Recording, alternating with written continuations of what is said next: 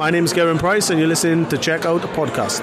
180. Ja, hier ist Checkout der Darts Podcast mit Folge 159. Diesmal wieder regulär am Montag, hatten wir ja angekündigt. Ich bin Kevin Schulte, begrüße selbstverständlich ähm, natürlich Christian Rüdiger. Hi. Hallo Kevin, ich grüße dich und alle, die zuhören. Und als dritten Mann im Bunde Marcel Scorpion. Hi, grüß dich. Hallöchen, schönen guten Tag. Ja, Marcel, du bist ja jetzt nicht einfach so hier. Wir wollen mit dir über die Q-School sprechen. Du hast selbst dran teilgenommen. Von daher gibt es äh, ja da auch nochmal so eine besondere Perspektive drauf. Da freuen wir uns drauf. Wir sprechen auch über die, die es ähm, auf die Tour tatsächlich geschafft haben. Das sind ja aus deutscher Sicht äh, vier weitere auf der Tour. Insgesamt haben wir jetzt sieben in äh, dem äh, oder in diesem Jahr. Wir hatten auch in unseren täglichen Q-School-Updates natürlich schon drüber gesprochen, aber in diesem Rahmen können wir das Ganze nochmal ein bisschen ausführlicher begehen. Erstmal vielleicht ganz grundsätzlich, so um reinzukommen, ähm, wie lief denn das Ganze jetzt so ab unter Corona-Bedingungen? Die Q-School war ja jetzt erstmals auch anders aufgeteilt, in vers äh, verschiedene Stages aufgeteilt. Du hast äh, direkt am Anfang die drei Tage mitgenommen. Wenn du uns jetzt mal so ein bisschen mitnehmen kannst, wie das von der Organisation lief. Ähm, erzähl mal, wann kamst du an? Wie ähm, lief das dann mit den Corona-Tests etc. pp? Naja, also die Anreise war erstmal ein bisschen schwieriger, weil das am, am ersten Tag des äh, Schneechaos in Deutschland quasi war. Das heißt, es war keine Straße geräumt und von Berlin bis Frankfurt am Main ist dann auch eine Autobahnstrecke, die nicht so Spaß macht, wenn man absolut keine Spuren mehr sieht, sondern einfach nur über weiße Fläche fährt. Und ja, mit 40, also die ersten zwei Stunden, ich habe im Auto so eine Funktion, wo ich mir die Durchschnitts-kmh anzeigen lassen kann. Also nach zwei Stunden lag es bei 41 kmh. Also ist natürlich super, wenn man weiß, man hat noch etliche Kilometer vor sich und äh, kommt quasi gar nicht voran. Ähm, hab dann auch mitbekommen, als ich vor Ort war, es ging wohl nicht nur mir so, aber ich war der Vorletzte beim Corona-Test, also hat es mich wohl schon besonders hart erwischt, weil ich jetzt auch nicht spät losgefahren bin oder so, sondern es hat eben acht Stunden oder so gedauert, war echt eine Katastrophe. Äh, vor Ort war es äh, der, der erste Moment, der schon mal ganz anders war, als man sonst kennt, ist der, äh, wenn man auf den Parkplatz fährt, weil normalerweise Hotels offene äh, Anlagen. Hotels wollen ja auch, dass man da äh, hingeht. Deswegen eigentlich äh, alles safe mit einer, mit einer äh, nicht mal vorhandenen Schranke normalerweise. Aber da war, da stand wirklich ein Sicherheitsauto quer auf der Straße und hat die Straße blockiert, beide Spuren, hat mit der Taschenlampe in mein Gesicht geleuchtet. Ich bin fast, fast erblindet, wirklich. Und ähm, ja, Name, da habe ich gesagt, ja, Althaus. Dann hat er hier sein, sein Funkgerät genommen. Okay, hier. Und, ja, okay, Althaus fehlt noch, genau. Okay, dann durfte ich rein. Also wirklich so James Bond-mäßig. Und ähm, dann war ich der Vorletzte, der rein durfte. Ähm, dann halt über den zugefrorenen Parkplatz die Taschen zu schleppen, war jetzt nicht ganz so, ganz so schön, aber dann äh, der Corona-Test vor Ort. Super entspannt. Man hat sich hingesetzt, man hat kurz einen Temperaturcheck gemacht, danach ähm, so ein paar Dokumente ausgefüllt, hatte man Kontaktpersonen etc., die infiziert waren. Natürlich alles nein. Ja, dann kam man in die, in die Bubble rein, aber erst nach einer Stunde. Man wurde nämlich aufs Hotelzimmer geschickt und dann musste man auf einen Anruf warten. Wenn dieser Anruf gekommen wäre, wäre man positiv, hätte die Bubble verlassen müssen. Der Anruf kam zum Glück nicht, man konnte sich das Bändchen abholen und ab dem Zeitpunkt war man dann in der Bubble drin. Das klingt aber ganz sinnvoll, das so zu handhaben, weil wenn irgendwie die Anrufe kommen müssten, ähm, egal wie das Ergebnis ist, dann telefonieren die sich ja dumm und dämlich da. Also das klingt erstmal ganz schlüssig, finde ich. Ich fand es auch super. Also ähm, es war sehr gut gemacht. Es war ähm, zu keiner Zeit irgendwie ein Moment, wo man das Gefühl hatte, das war nicht gut organisiert oder so. Also da muss ich echt der, der PDC Europe, die das ja letztendlich in Deutschland immer macht, also das waren die Leute der PDC Europe. Es war offiziell natürlich die PDC, aber die teilen sich das immer, glaube ich, ganz gut auf. Ähm, muss ich sagen, hat mir, hat mir von der Organisation her gut gefallen und zum Glück hat das Telefon nicht geklingelt. Dann nehme ich natürlich auch mal an, Marcel, du hast dich in dieser Bubble auch sehr sicher gefühlt mit dem ganzen Drumherum, was dann natürlich auch abgelaufen ist. Und ähm, wie ist das dann auch so drin gewesen? Also die Zeit natürlich, wo du jetzt nicht gespielt hast oder wo du dann eben, ähm, sage ich mal, nicht diese drei äh, Turniertage da bestritten hast. Gab es da auch ein Stück weit Ablenkungsmaßnahmen? Ich kann mich dran erinnern, die PDC hatte mal ihren äh, Jungs vor der WM bei einem Turnier meine Tischtennisplatte reingestellt, damit die sich einfach mal ein bisschen ablenken konnten. Gab es da auch solche Freizeitaktivitäten bei euch oder äh, war das wirklich, ihr musstet euch irgendwie selbst versorgen oder da irgendwelche äh, Dinge mitnehmen wie PlayStation, Xbox oder sonst was? Naja, du musst dir das so vorstellen, die PDC sagt zwar, ihr könnt euch in der Bubble recht frei bewegen, wobei auch dort Maskenpflicht herrschte. Aber die werden natürlich jetzt ähm, nicht unbedingt eine Tischtennisplatte aufstellen, weil das natürlich alles Bilder wären, die nach draußen gar nicht kommen sollten, finde ich, weil ich glaube, man sollte trotzdem nicht suggerieren, dass jetzt alles cool ist und man jetzt hier Tischtennis spielen kann und äh, oder, oder andere Sachen, die vielleicht noch einen engeren Körperkontakt jetzt bräuchten. Ähm, ich glaube, dass, dass die, die Fitnessräume waren zum Beispiel auch abgeschlossen im Hotel.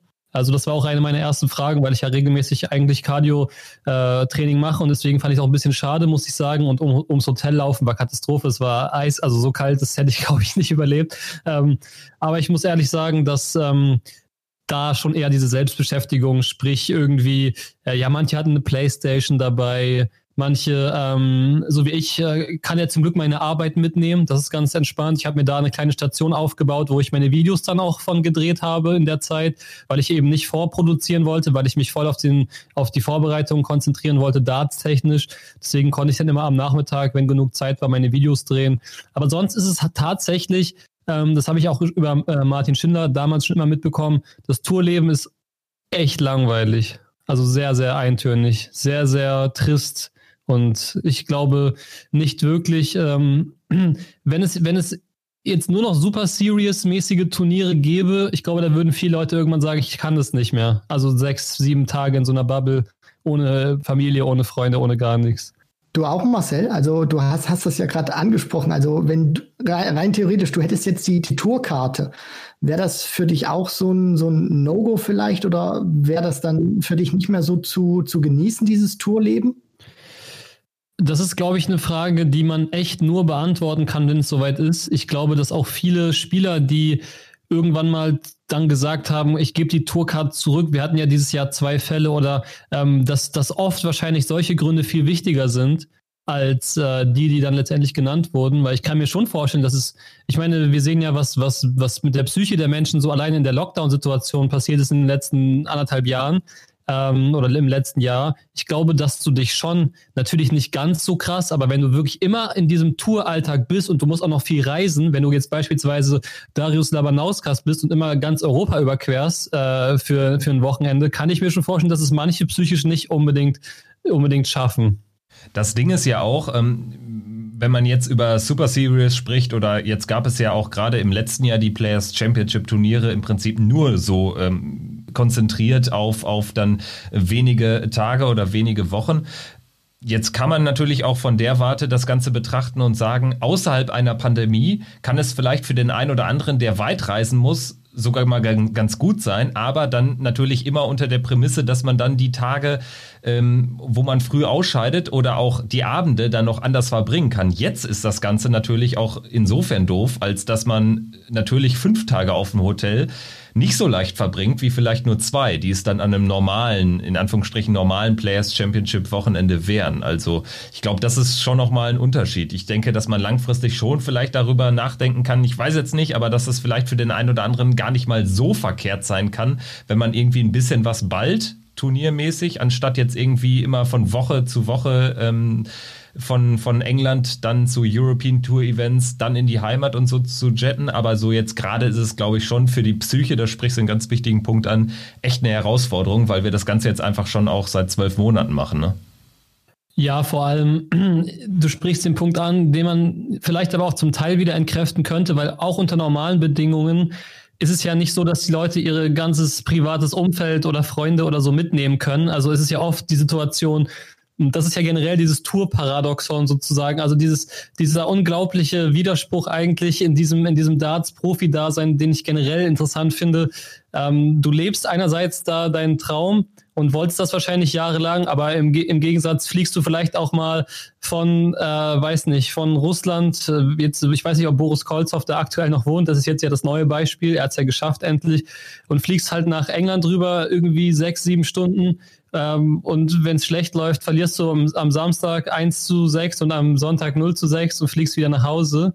Also ich glaube, das kann so unfassbar grausam sein. Aber natürlich hast du recht, unter normalen Bedingungen kann ich, kann ich dann wenigstens abends noch in England, weiß ich, ins Pub gehen oder irgendwas machen, was vielleicht ein bisschen Spaß macht. Es ist da ja auch immer so ein gewisser so ein, so ein gewisses Maß an Eintönigkeit finde ich jetzt auch momentan drin, weil du hast das ja angesprochen, du bewegst dich in dieser Bubble oder darfst dich in dieser Bubble bewegen und äh, korrigier mich da bitte sofort, wenn, wenn, ich, wenn ich falsch bin, Marcel. Aber ich glaube, wenn ihr, ihr durftet auch oder ihr seid auch ähm, in der Hinsicht nicht unbedingt an diese Bubble gebunden gewesen. Also ihr hättet auch zum Beispiel äh, rausgehen können, aber dann hättet ihr wieder beim Zurückgehen Corona-Test äh, machen müssen. Ist, ist das richtig? Ja, und äh, mit dem großen Unterschied zum, zum Einführungstest sozusagen, dass der dann auch selbst hätte bezahlt werden müssen. Also das ist der große Unterschied. Wenn ich wieder in die Bubble zurückkehre, ähm, dann muss ich das eben selber zahlen. Und vielleicht auch mal ganz interessant, der Players-Brief, den man vorher bekommt, der war wirklich, ähm, ich glaube, sowas gab es noch nicht in der Geschichte von Darts. Also normalerweise, ich habe ja jetzt ein paar Dinger mitgemacht, vielleicht hier irgendwie zwei European Qualifier und letztes Jahr Q-School. Und da waren die Players Briefs halt so, ja, ein bis anderthalb PDF-Seiten und diesmal waren es einfach so acht oder so. Also das war wirklich, da wurde über, ich meine, klar, wir müssen uns überlegen und das ist immer noch, äh, ich finde es immer noch irgendwie surreal, dass die Q-School wirklich stattgefunden ist, weil zu der Zeit, wo sie auch angekündigt wurde, mit einer, da waren, glaube ich, die Inzidenzen noch dreistellig, so als, als es dann äh, finalisiert wurde, dass es dann Richtung Februar geht. Da fand ich schon echt jetzt immer noch sehr interessant, dass das alles äh, stattgefunden hat. Aber dementsprechend wurde da auch gearbeitet und im Players Brief stand zum Beispiel auch drin, dass ähm, anscheinend doch sehr, sehr eng mit der, mit der zumindest Länderregierung äh, des Bundeslands, wo es war, stattgefunden hat oder sogar mit der Bundesregierung. Also es scheint wirklich eine extrem aufwendige Organisationsgeschichte gewesen äh, zu sein, dass es überhaupt geklappt hat. Ja, wenn man sich das mal vor Augen führt, also 128 Spieler an jedem Tag, das über mehr als eine Woche lang. Ähm, in einem Einzelsport, also ein vergleichbares Event, ein sportliches Ereignis, wäre mir jetzt auch nicht bewusst. Also ähm, das ist natürlich wirklich klar gewesen, dass das natürlich irgendwie ein richtig großes Stück Arbeit wird. Dass es dann so gut geklappt hat, das kann man ja am Ende schon bilanzieren. Das spricht natürlich dann auch für die Ausrichter. Ne? Also das muss man jetzt auch schon mal sagen. Das ist jetzt vielleicht auch in den kurzen Q-School-Updates, die wir so gebracht haben, jetzt am Ende noch nicht rausgekommen. Aber das muss man jetzt schon mal sagen. Auch so mit dem Wissen, was wir jetzt von dir bekommen haben, dass die Organisation schon ganz gut lief. Würdest du da mitgehen, so grundsätzlich? Ja, auf jeden Fall. Ich weiß ja nicht genau, was vorher stattgefunden hat, organisatorisch, also wie die da überhaupt für kämpfen mussten. Ich kann mir vorstellen, dass es sehr extrem war.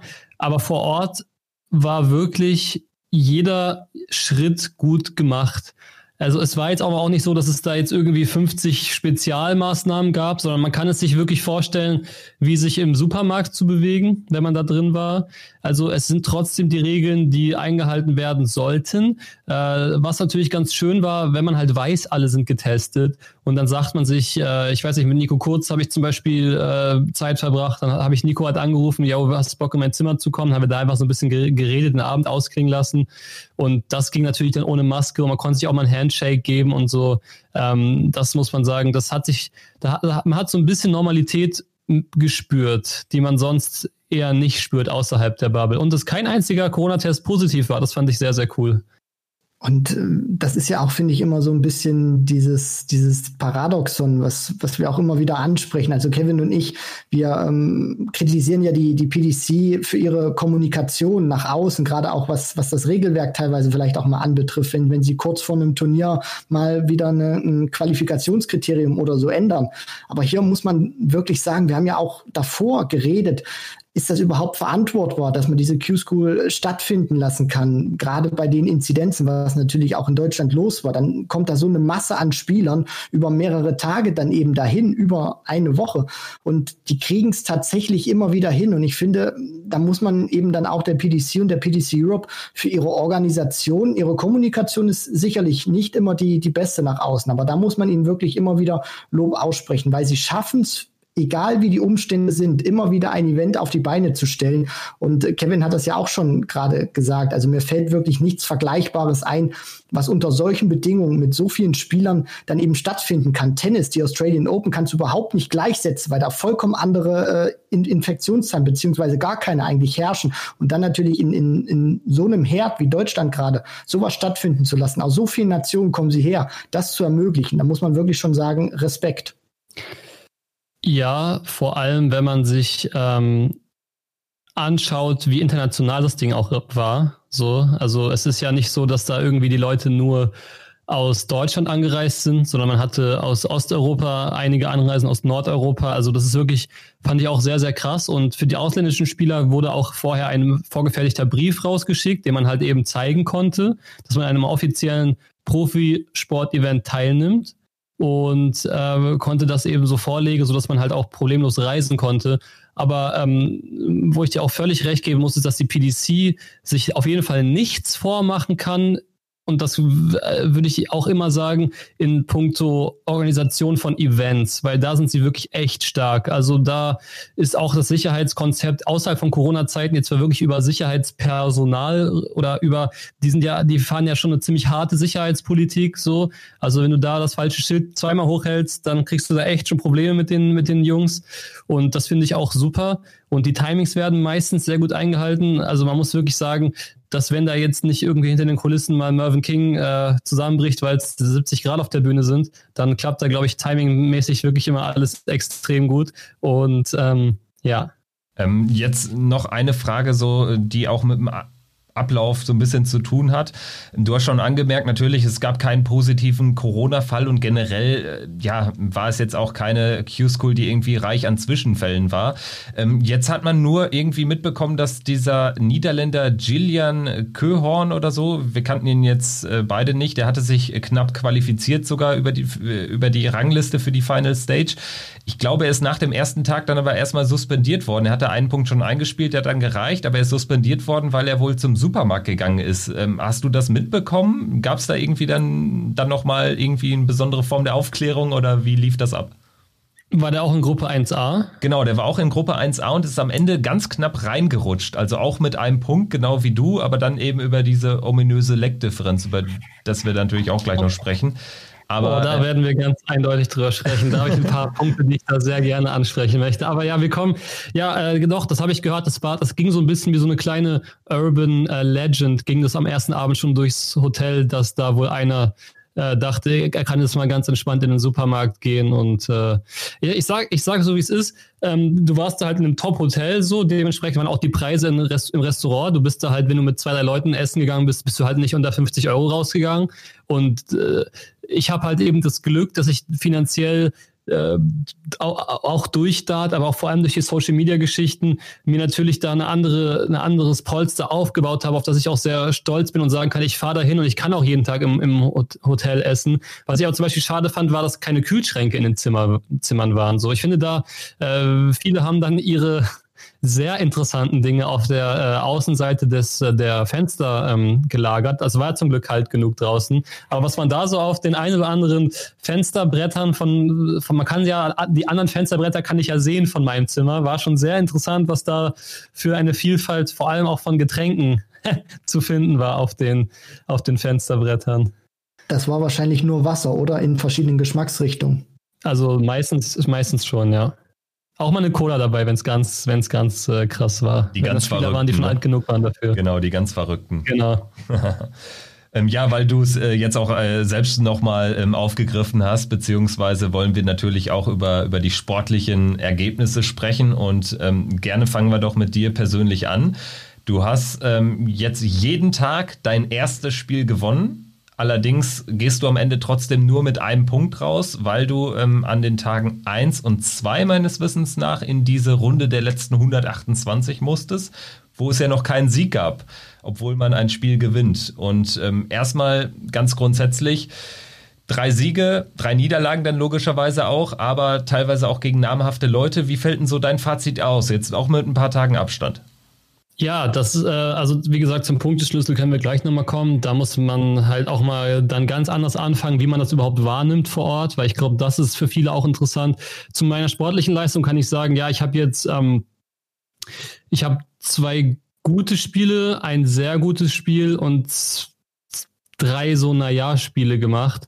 Ähm, Tag eins war wirklich eher so wieder reinkommen, erstmal wieder in, in physisch, physisches Dart reinkommen nach fast vier Monaten Pause. Das war wirklich, da siehst du halt dann direkt, wer das sofort kann, wer einfach auch schon die ganzen Jahre Erfahrung hat. Und ich spiele halt seit zwei Jahren so, ich war komplett raus für, das war ja, ich bin ja quasi jetzt schon wieder 20, 25 äh, Prozent oder sagen wir, sagen wir, sagen wir es realistisch, 15 Prozent meiner aktiven Spielerzeit war ich jetzt gerade allein schon wieder zu Hause eingesperrt sozusagen. Also weil ich ja erst seit äh, zwei Jahren hier amateurmäßig rumgurke und äh, ja dementsprechend war das für mich glaube ich ein ziemlich krasser Wandel, zumal ich auch kein Online-Data bin, macht es keinen Spaß. Ich habe zwei drei Turniere mal mitgemacht, aber das ist nicht das Training, was ich mag. Ich liebe es halt auch mal, mich in, in den Kneipen hier mit Kollegen aus meiner Mannschaft so unter normalen Bedingungen einfach so zum Trainieren zu treffen. Ich glaube, das ist auch eine der effektivsten Varianten. War halt alles nicht so und somit war Tag eins wirklich, äh, vor allem weil ich fast verschlafen hätte, äh, war Tag eins wirklich eher vom, vom Ding her rantasten hab da das erste Spiel, weiß ich noch, ich ähm, dominieren eigentlich komplett, bis ich 3-1 führe oder so. Und dann auf einmal haben die Triple gesagt, nee, äh, jetzt nicht mehr. Dann überlebe ich noch neun Matchstarts am Ende, wo der Typ einfach nur gezittert hat. Und äh, ich wirklich, ich war mit, ich war nicht nur mit einem Bein draußen, ich war mit, mit allem außer meiner rechten Augenbraue draußen. Aber äh, er wollte es halt nicht machen. Ich nutze halt dann meinen ersten Dart auf Doppel und äh, ja, bin dann halt weiter. Ähm, in die, in die letzten 64, wo ich dann gegen einen, äh, der heißt Mandiao oder so gespielt habe, Remo Mandiao oder so. Der Typ ist halt, den kannte ich nicht, den kannten auch wenige da und der, der ist erstmal, glaube ich, sogar ins, ins, ins Sportfinale an dem Tag gekommen. Also, ins, also nicht ins Sportfinale, sondern ins Finale um die, um die Quali schon. Und äh, ja, sehr guter Spieler, der am Ende dann auch auf Position 4 in der Gesamtrangliste abgeschlossen hat.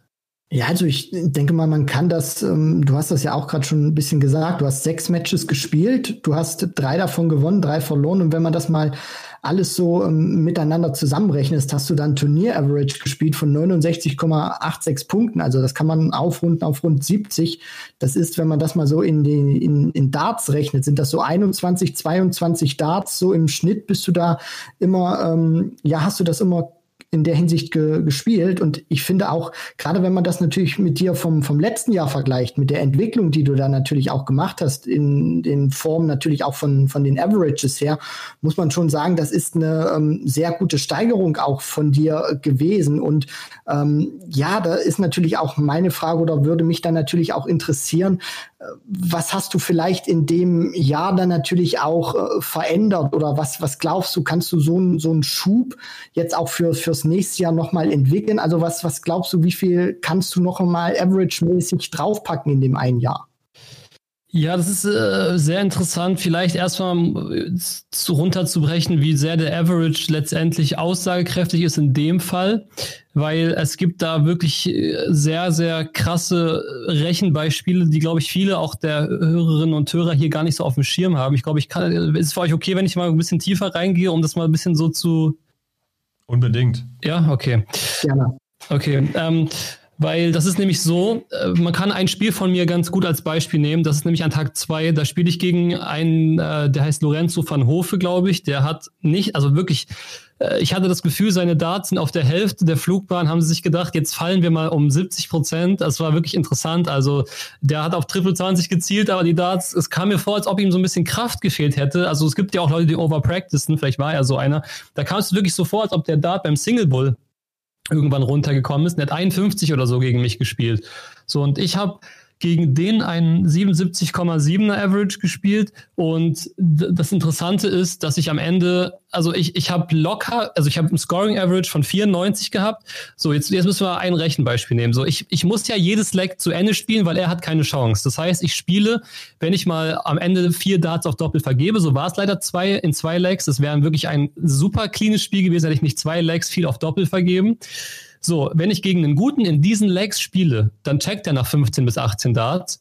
Aber mein Average bleibt natürlich dann extrem hoch. Das heißt, mein Average würde dann bei, beim, nehmen wir das klassische Beispiel, Scoring Average, das ist der First Nine Average, der war 94 bei mir in dem ganzen Spiel. Das heißt, wenn ich jetzt gegen Van Gerben spiele und der spielt einen 12er, ist mein Average de facto 94.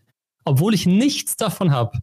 Und ähm, deswegen war es für mich so verblüffend im Nachhinein, dass ich ausgerechnet gegen ihn so einen hohen Average gespielt habe, weil das hat mir bewiesen, boah, mit, der, mit dem Touch, dass ich in, den ich in diesem Spiel hatte, gegen einen DeFoss, wie ich einen Tag später gespielt habe, da wäre ich bestimmt bei 85 rausgekommen.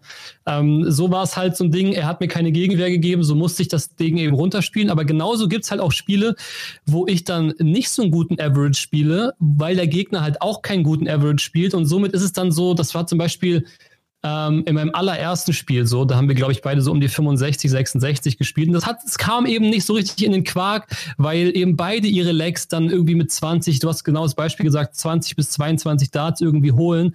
Und klar ist der Average dann nicht so hoch. Aber es ist eben die Frage, gegen wen spielst du? Und letztendlich ist der Average sogar egal, weil die Anzahl der Darts pro Leg eigentlich entscheidend sind, aber das werden wahrscheinlich die meisten auch schon wissen, dass es halt einen riesen Unterschied macht, ob du 18 oder 19 Darts spielst, aber es völlig egal ist, ob du 19 oder 21 Darts spielst, weil eben dazwischen keiner mehr drankommt. Aber äh, es ist schon de facto so, dass du, wenn du zwei gute gegeneinander spielen siehst, auch die Averages immer so ein bisschen nach oben korrigiert sind. Das ist ja auch dieser interessante Punkt, den du da gerade ansprichst, Marcel, weil äh, du hast das jetzt ja gerade mal angerissen, wo du da dieses äh, Spiel machst mit diesem 77,7er Average.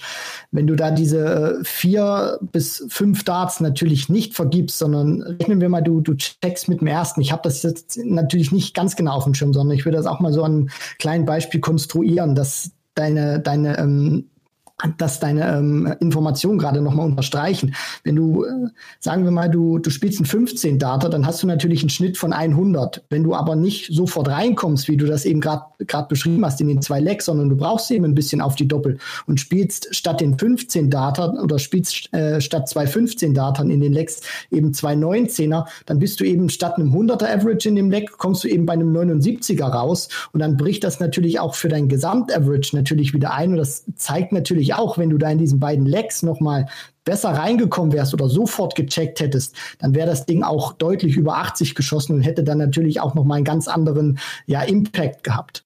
Ja, da war aber auch eine Szene, die mich auch bis, bis jetzt noch ärgert im letzten Leg, wo ich nach 15 Darts auf 24 stehe. Ich stehe mir noch mit 130 Punkten 24 und ich wusste zu dem Zeitpunkt, einer von den drei Darts ins Doppel und das steht zum ersten Mal in deinem Leben über 80er Average bei der PDC und ich werfe die drei Darts in wirklich, ich habe so eine Gruppe noch nie geworfen, ein Millimeter über der Doppel 12 alle drei und ich wusste bei jedem dieser drei Darts, dass sie den 80er Average bedeuten würden. Und ähm, das wäre halt 16, 17 äh, oder 18 gewesen. So waren es dann halt 19, weil dann ging er dann auf einmal rein, da wo es dann quasi nicht mehr so extrem entscheidend war. Aber ja, also genau dieses, dieses Average, Average-Denken ist auf jeden Fall hin und wieder sinnvoll. Aber eins sage ich euch, so wie es ist, wenn du gegen Van Gerben spielst, wenn er 136 spielt, dann muss schon irgendwas krasses passieren, damit du unter 80 bis 90 spielst, wenn du auf einem einigermaßen guten Niveau scoren kannst. Weil du wirst ja nie auf Doppel werfen. Du wirst nie auf Doppel werfen und deswegen wird der Average äh, eben, eben oben bleiben. Ähm, aber genauso kann es eben auch andersrum sein, wenn eben beide stagnieren und beide ein bisschen zittern auf Doppel, dann droppen beide Averages auch direkt hart runter. Deswegen kann man ja grundsätzlich so ein bisschen die Q-School dann für das Spielvermögen einzelner Spieler schon ein bisschen mehr zu Rate ziehen, als wenn man jetzt irgendwie nur, nur ein Match absolviert hätte. Also das ist ja jetzt in diesem Format so, dass man äh, dann über, über drei Tage mindestens drei Spiele hat und du hattest jetzt sogar sechs Partien. Da ist natürlich jetzt von allem ein bisschen was dabei. Mal spielst du dann gegen ähm, richtig illustre Namen wie Wesley Plaisir an diesem zweiten Tag was, glaube ich, oder dann eben am dritten Tag gegen Rette Voss, der dann ja ein paar Tage später sich die Tourkarte schnappt über einen Tagessieg. Und ähm, im Prinzip ist es ja fast normal dann, wenn man so einen gewissen Standard spielt, genau das, was du gerade beschreibst, dass man dann gegen den starken Spieler eher schon ein bisschen besser aussieht. Wobei jetzt natürlich gegen DeFoss und äh, da würde mich nochmal so dein Blick auf diese Partie interessieren, weil das war natürlich auch eine Begegnung, die schon so ein bisschen mehr dann in der, in der Öffentlichkeit zumindest so bei Twitter, Instagram stattgefunden hat, weil der Mann natürlich auch vor seinem Tagessieg, der dann drei, vier Tage später stattfand, schon ein Begriff war einigen Leuten und du ja auch echt gut gezockt hast. Am Ende steht dann 4-6 und ähm, du hast es eben gesagt, also wenn du da die, die Lorenzo van Hove Form an den Tag gelegt hättest, dann wäre das wahrscheinlich sogar zu dir ausgependelt, dann irgendwie mit einem 80er, 85er Average. Ja, also ich muss dazu sagen, dass ich ähm, natürlich, dass mir völlig im Klaren ist, dass jemand wie DeFoss oder auch Plaisir, die sind einfach besser als ich. So, ich spiele noch nicht lang genug und ich will, will, auch, dass jeder Hörer hier das weiß, dass ich mich hier nicht für jemanden halte, der jetzt hier knapp an der Tourcard vorbeigeschraubt ist, sondern ich bin da, glaube ich, ziemlich realistisch. Ähm, ich bin eben noch sehr, sehr, ich fall, ich fall meiner Tagesform halt noch viel zu oft zum Opfer. Ich, mir fehlt die Konstanz. Also an dem Tag, als ich gegen DeFoss gespielt habe, da wusste ich zwei Dinge. Erstens, ich brauche den Punkt. Den habe ich mir im Spiel davor auf Biegen und Brechen geholt. Wo äh, ich wirklich äh, nicht gut war und Scoring und so schwierig auch waren. Und das war eben gegen DeFoss auch so. Ich habe leider die Triple 20 nicht äh, gehabt, dafür die Triple 19 äh, umso, umso mehr. Ich, äh, mittlerweile frage ich mich, warum ich das Spiel nicht auf 19 gespielt habe. Aber es ist einfach nicht so mein Ding. Und ähm, ich finde, das suggeriert immer so eine gewisse Schwäche. Ähm, weiß ich nicht, weil man es halt einfach nicht so. Klar, DeFoss hat mir auch ein Leck äh, wirklich mit einem Schleifchen geschenkt, aber ähm, das Witzige bei DeFoss ist vielleicht auch, seine Darts stecken so extrem schräg nach links. Er hat sich wirklich konstant fünf Aufnahmen am Stück, hatte er 20 Punkte Rest. Und er hat sich jedes Mal ist der erste Dart bei ihm minimal outside gewesen. Und der Dart steckt so weit nach links, du konntest daran keinen vorbeiwerfen. Ich wusste jedes Mal beim ersten Dart, wusste ich, er kann es nicht mehr checken, er kann es nicht mehr checken, er kann es nicht checken. Und irgendwann war ich dann dran, hab's dann halt gecheckt. Also das war wirklich, der ist auch fast durchgedreht. Und ich habe es auch so als das göttliche Zeichen gesehen, dass ich es vielleicht, dass ich es vielleicht hab. Und ähm, ja, dann kriege ich halt äh, ganz krasser Moment ist zum 5-3 verpasse ich auf Bullseye 129 um einen Millimeter. Also das war der krasseste, also der, der DeForce hat auch richtig aufgeatmet, weil wir wissen beide, wie nah der dran war. Das war krass. Ähm, und dann zum 5-4 vergebe ich nochmal drei klare auf Tops, wo ich dann wieder ein gutes Leg auf einmal spiele. Ja, das, das ist der Moment, auch dem ich am meisten nachtraure. Den drei Darts auf Tops und der erste geht Single 1 und das passiert mir eigentlich nie. Und dann habe ich 39, versuche drei Doppel 18, treffe die drei, treffe die Single 18, stehe auf 22, der checkt dann halt. Ja, und das war, dass er da 5-4 in Führung gegangen ist, hat mir halt dann das Genick gebrochen. So, der Typ ist halt krass im Scoring und das muss, da muss ich mir auch nichts vormachen aber diese Once-in-a-Lifetime-Chance hatte ich äh, irgendwie auch die ganze Zeit vor Augen. So, ich bin dann auch so, dann spiele ich auch mal einen 15er zwischendurch mit 109 äh, Checkout, dann weiß ich auch wieder, ich kann es und dann weiß er auch, ich kann es, aber die Konstanz hat äh, leider gefehlt, um das dann wirklich durchzuprügeln, das Spiel. Ja, diesen Once-in-a-Lifetime-Moment, den du da gerade beschreibst, den hatte Gerd Voss in seiner Karriere ja auch schon mal gehabt vor rund äh, sechs Jahren beim Grand Slam, wo der ja diese 113,86 gegen Johnny Clayton gespielt hat in der äh, Gruppenphase, was ja bislang der dritthöchste Average ist, der jemals beim Grand Slam gespielt wurde. Also da ist bislang auch Van Gerven oder auch Gary Anderson bislang noch nicht äh, vorbeigekommen. Und mich würde das mal auch so, so ein bisschen interessieren von, von diesem mentalen Aspekt. Kann jetzt auch sein, dass ich mich dann ein Stück weit irre, Marcel, weil De Vos kommt am Ende ja bei einem 79er Average raus. Und du hast ja auch gerade gesagt, er hat äh, gut gescored. War er dann auch ein Stück weit schlecht auf die, auf die Doppel gewesen? Hat er viel liegen gelassen oder war das dann, dann so ein, so ein Mischmasch? Und äh, Frage Nummer zwei ist, weil wir äh, wissen ja alle oder vom, vom Grand Slam, dass das auch einer ist, der mal explodieren kann. Und ich äh, bin, bin mir auch sicher, dass du das auch wusstest. Also standest du dann vielleicht auch mal dahinter und hast dir gedacht, wann liefert der Kerl nochmal vielleicht so ein Feuerwerk ausgerechnet gegen mich ab oder hattest du das auch überhaupt nicht im, im Kopf in dem Moment? Hm, naja, das Witzige ist, ich kannte ihn äh, nicht. Dieser Grand Slam-Auftritt, den ich mir im Nachhinein angeschaut habe, ähm, das war vor meiner äh, Zuschauerzeit sozusagen. Und somit war ich echt entspannt. Ich wusste, dass er gut ist, weil ich habe das erste Spiel von ihm geschrieben, weil ich an seinem Board auf der letzten Position stand. Und somit wusste ich, dass er ähm, gut ist. Also wie er da gescored hat, das war ganz krass. Also er und sein Gegner haben da ganz brutal gescored. Und das war auch der Moment, wo ich erstmal dachte, mh, okay, ich, ich wusste halt an dem Tag, ich brauche, also nee, das ist ja das Witzige, ich dachte, ich brauche zwei Punkte.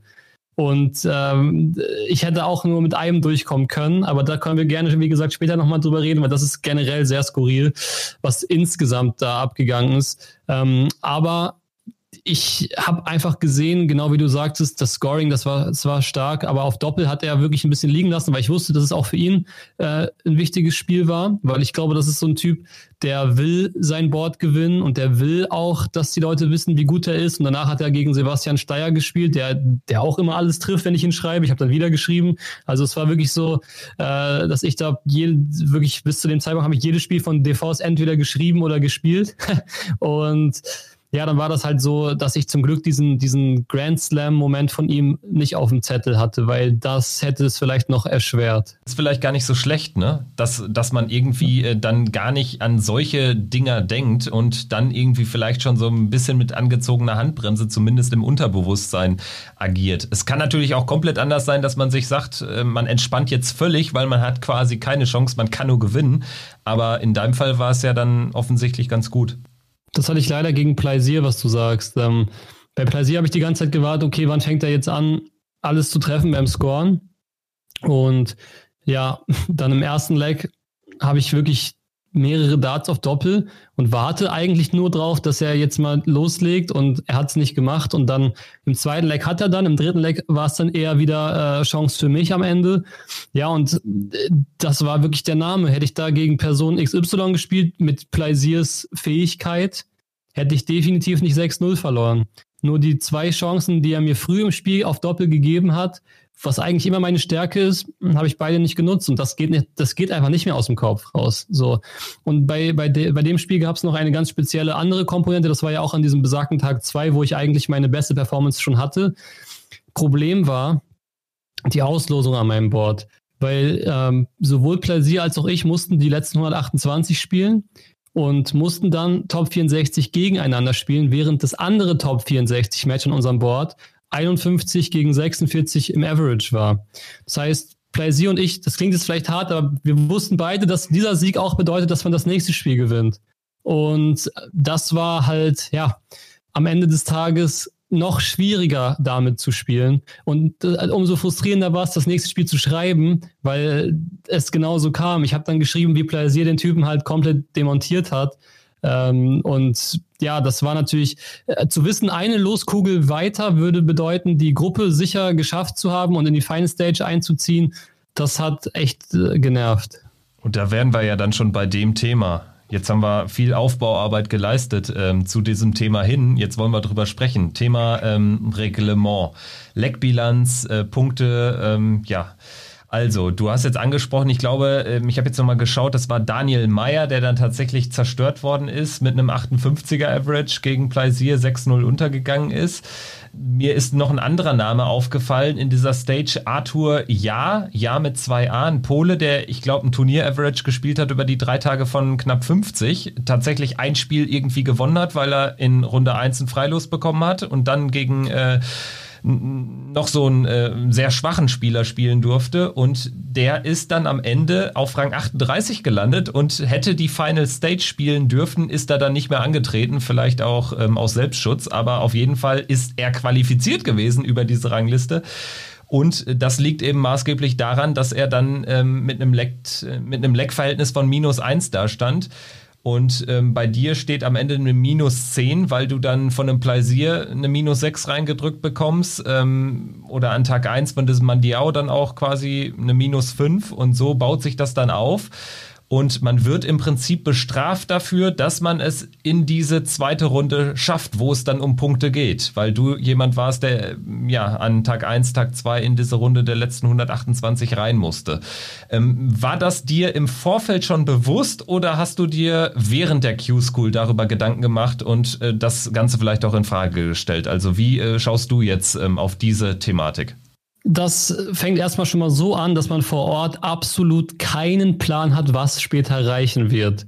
Man weiß es zu keinem Zeitpunkt. Man weiß es nicht am ersten Tag, noch nicht am zweiten und am dritten hat man zum ersten Mal eine Tendenz. So und ähm, am dritten Tag habe ich zum allerersten Mal die Liste auf einer Seite, die heißt Dart Rankings, äh, geöffnet. Das heißt, bis dahin war ich nicht ein einziges Mal da drauf, weil ich da eh dachte, das war's. Ich dachte, also ich war mir sicher, dass ein Punkt nicht reicht. Und ich habe mich an dem Tag keine zwei Punkte sehen, äh, holen sehen, sozusagen. Dann kam ich halt morgens ins, ins Turnier und habe mit äh, zum Beispiel Kai Gotthard geredet und der meinte, er ist drin mit einem Punkt. Da habe ich so gesagt, okay. Das heißt, mit einem Punkt, wenn ich mir jetzt meinen Punkt hole, dann sieht es schon ganz gut aus. Meinte er, ja, wahrscheinlich schon. Und da habe ich gesagt, okay, dann bin ich halt an, zu meiner Auslosung gegangen, habe das Spiel gewonnen, wusste, ich habe den Punkt, weil ich jetzt mal nicht Top 828 gelost wurde. Ähm, ich glaube, ich kann mich so weit aus dem Fenster lehnen und sagen, ich bin locker der einzige Spieler, der bei sechs Spielen und einer 50% Siegquote äh, nicht drin war. Bin ich mit ziemlich sicher, dass ich der Einzige bin, der, die, der jeden Tag das erste Spiel gewonnen hat und nicht drin war.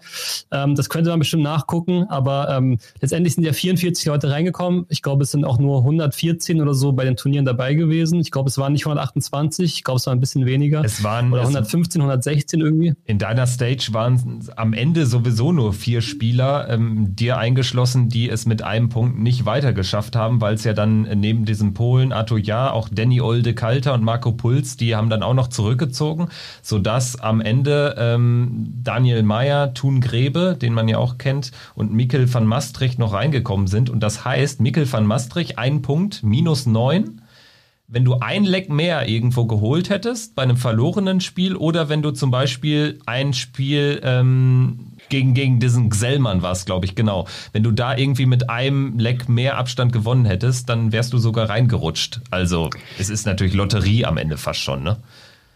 Natürlich will man so auch nicht reinrutschen, aber ich sag dir genau das war das, was ich dir bei Facebook gestern geschrieben habe. Das habe ich gestern erst rausgefunden. Also ich habe gestern zum ersten Mal die, die Liste geöffnet und ähm, wollte einfach mal gucken, ob es Nachrücker gab. Und es gab zwei oder drei, wie du sagtest. So.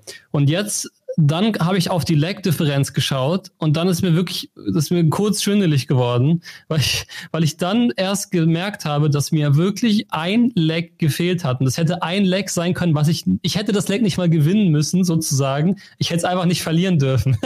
es ist zwar am Ende das Gleiche von der Bedeutung, aber es ist wirklich, es ist hart. Ich, ich erinnere mich gegen den Gesellmann an eine Situation, wo er einen Bullfinish macht äh, wenn ich jetzt drüber nachdenke, ist das ein Moment, der mir die Final Stage gekostet hat, genauso wie, dass ich gegen DeFoss nicht treffe, dass ich gegen Plaisir meine fünf Darts auf Doppel nicht nutze.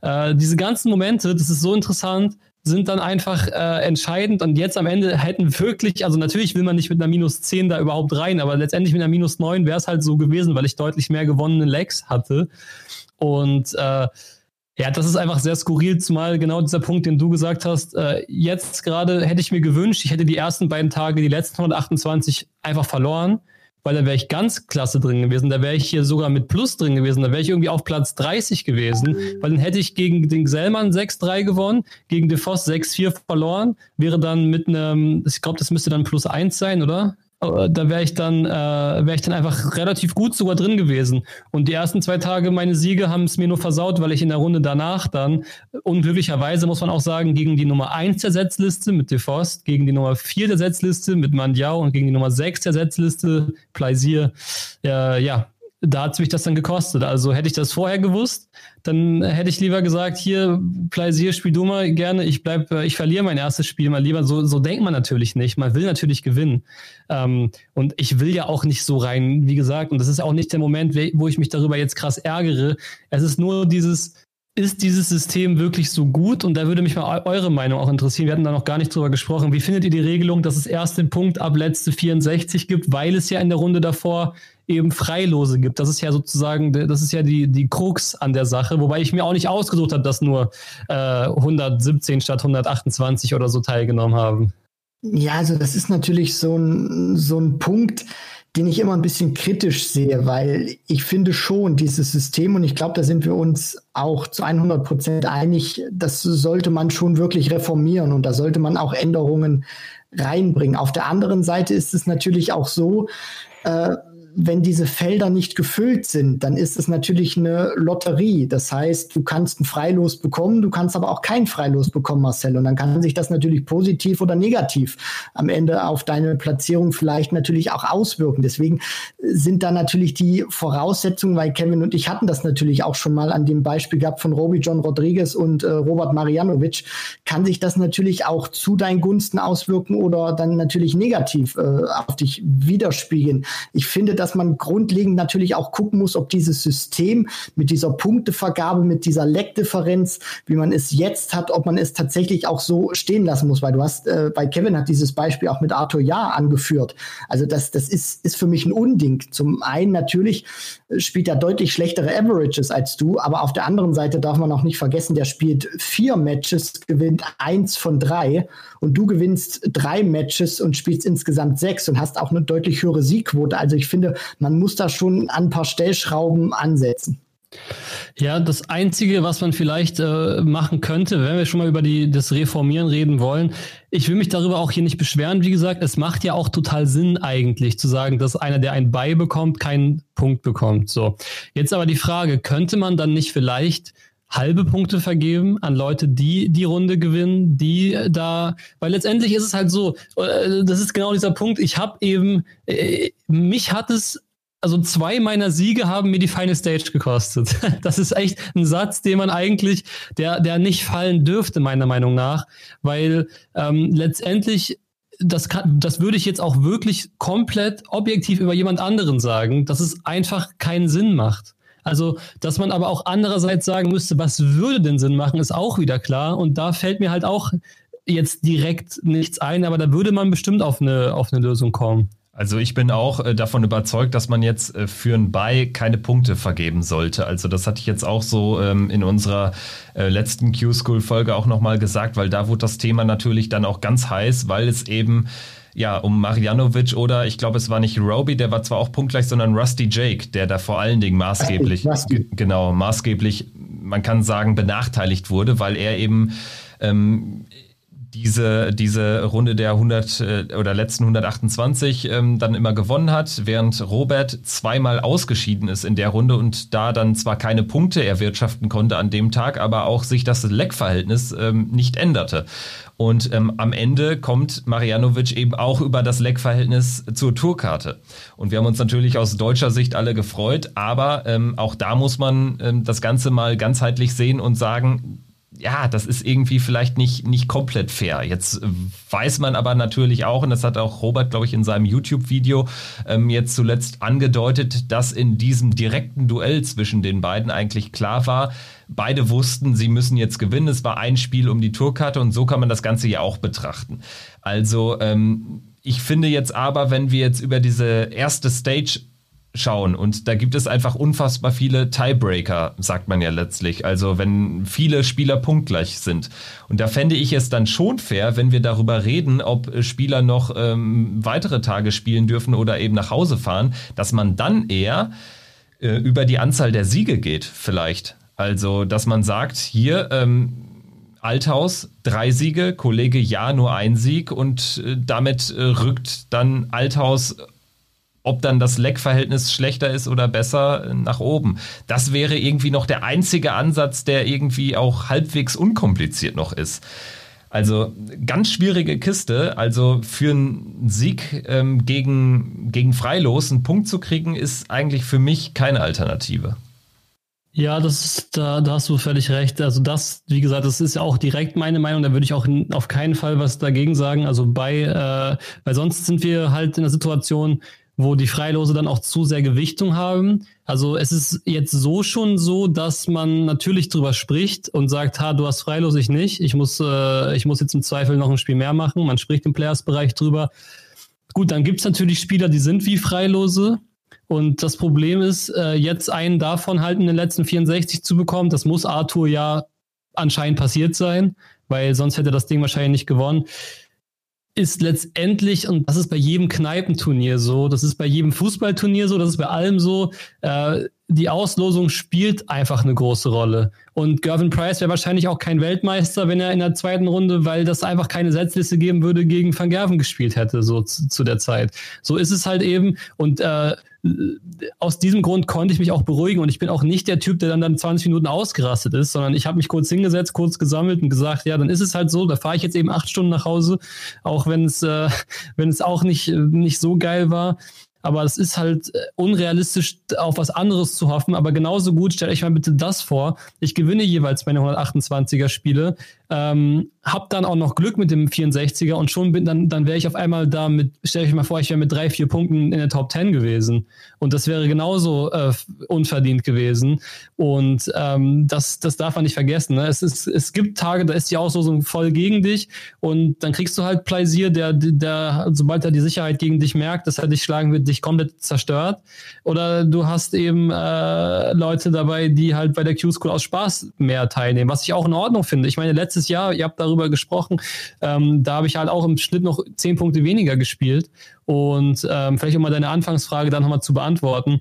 Ähm, ich bin sehr stolz auf diese Entwicklung. Ich weiß aber auch, dass immer noch sehr viel Potenzial da ist. Ich sehe ja, was ich teilweise äh, machen kann, wenn ich so einen Touch habe. Ich muss nur die Frequenz erhöhen, das ist ja eine ganz, da geht das Training ja schon von der technischen auf eine ganz andere Stufe. Da geht das Training dann ja schon Richtung Fokusfindung, Richtung äh, unter welchen Bedingungen kann ich mich gut konzentrieren. Und das sind eben alles Sachen, die über die Erfahrung reinkommen. Deswegen machen Spieler wie Martin Schindler ja auch, äh, wo er zum Beispiel in die Super League damals kam, solche Quantensprünge. Der hat früher, der hat davor auch so gespielt wie ich jetzt. Vielleicht im Schnitt 75 statt 69. So.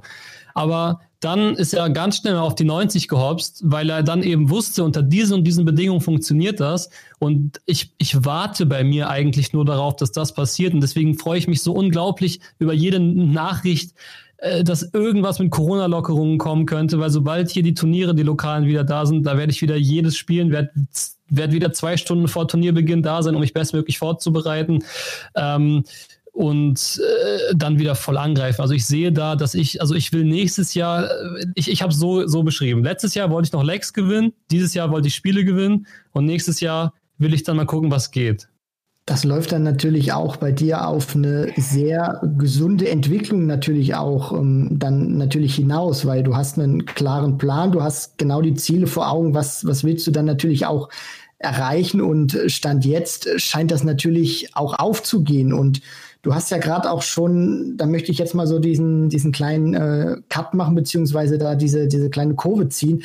Du hast ja jetzt auch schon Martin Schindler angesprochen. Das ist ja einer, mit dem du auch ähm, ja enger, sage ich mal, in, in Kontakt stehst oder auch ähm, besser befreundet bist.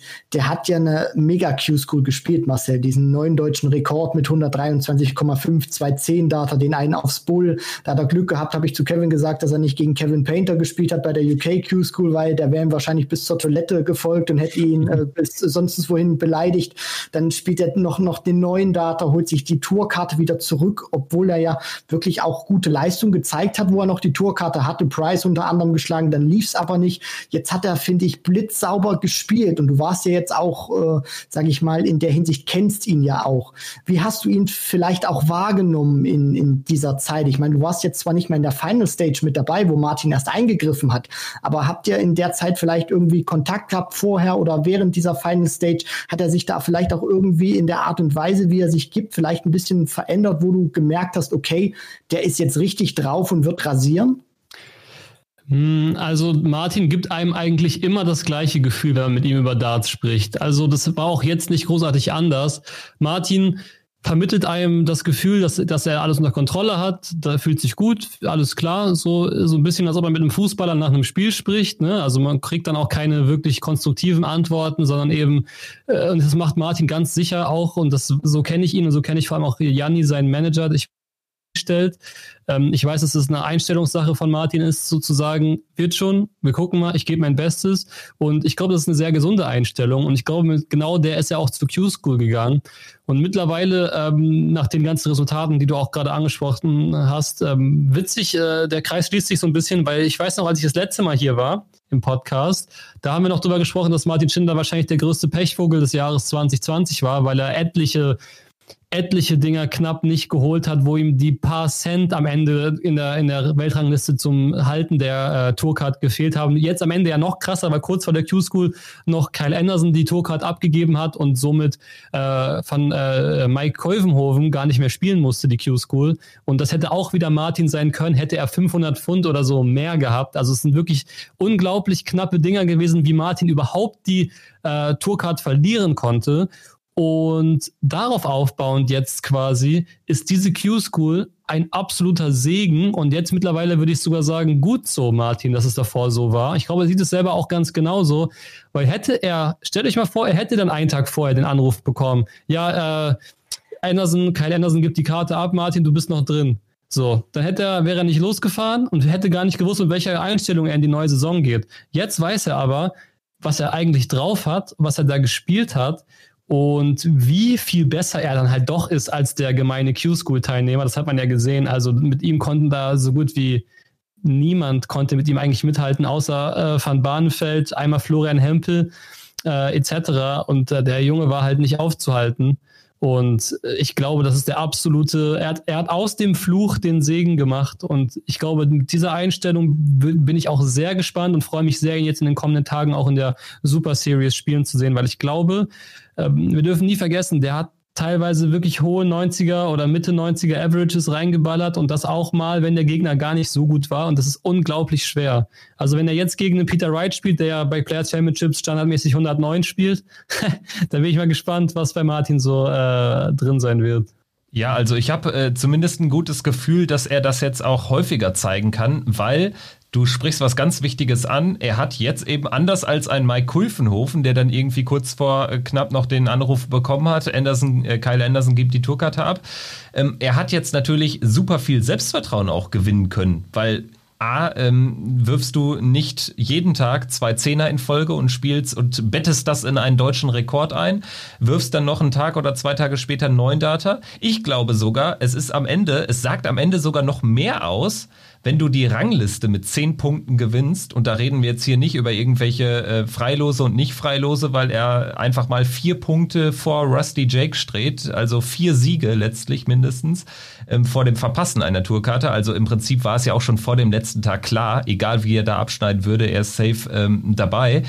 Diese zehn Punkte und dieser Platz eins in der Rangliste sagt für mich sogar noch mehr aus über die Spielstärke eines, eines Spielers, in dem Fall Martin Schindler, als jetzt über einen Gerte Voss, der am ersten Tag sofort durchkommt, oder über einen Jake Jones, der in UK das Ganze geschafft hat. Also ähm, man kann es auch so sehen, weil ja auch viele gesagt haben, Barnefeld, also es, es gibt ja immer dann viele Kritiker auch, ja, hat ja gar kein Turnier gewonnen, aber ich glaube, wenn du die Rangliste relativ gut ähm, durchspielst und da relativ weit vorne stehst, sagt das sogar noch ein bisschen mehr aus. Und ähm, ich habe auch ein gutes Gefühl, was Martin betrifft. Ich glaube, es ist gar nicht mal schlecht, dass er bei Null jetzt wieder anfängt. Absolut. Ich glaube, der kann voll clean reinstarten.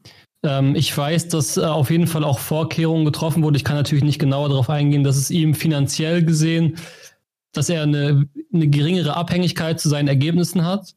Ähm, da wurde halt so ein bisschen getrickst äh, im Hintergrund, damit das äh, dieses Gefühl von Sicherheit mehr gibt.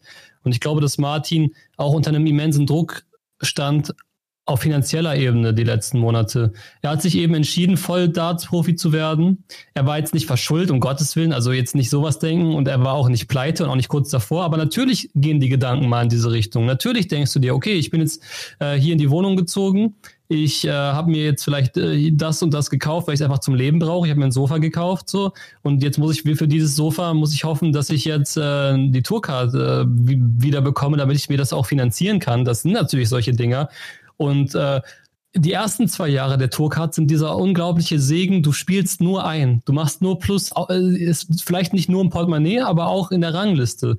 Und das bedeutet, Du ähm, kannst frisch reinstarten und ich glaube, dass Martin durch dieses sehr schwache Jahr 19 und dieses Jahr unberechenbare Jahr 2020 äh, hat er natürlich ein schlechtes Gefühl bekommen. Und äh, jetzt ist er wieder da. Jetzt kann er zeigen, hier, ich spiele mich jetzt nochmal, weil er hat sich damals zu 17 einfach im ersten Jahr in die Top 64 gespielt. Und das ist ja das, das ist ja schon, das ist ja schon mit einer Schulnote so eine 2.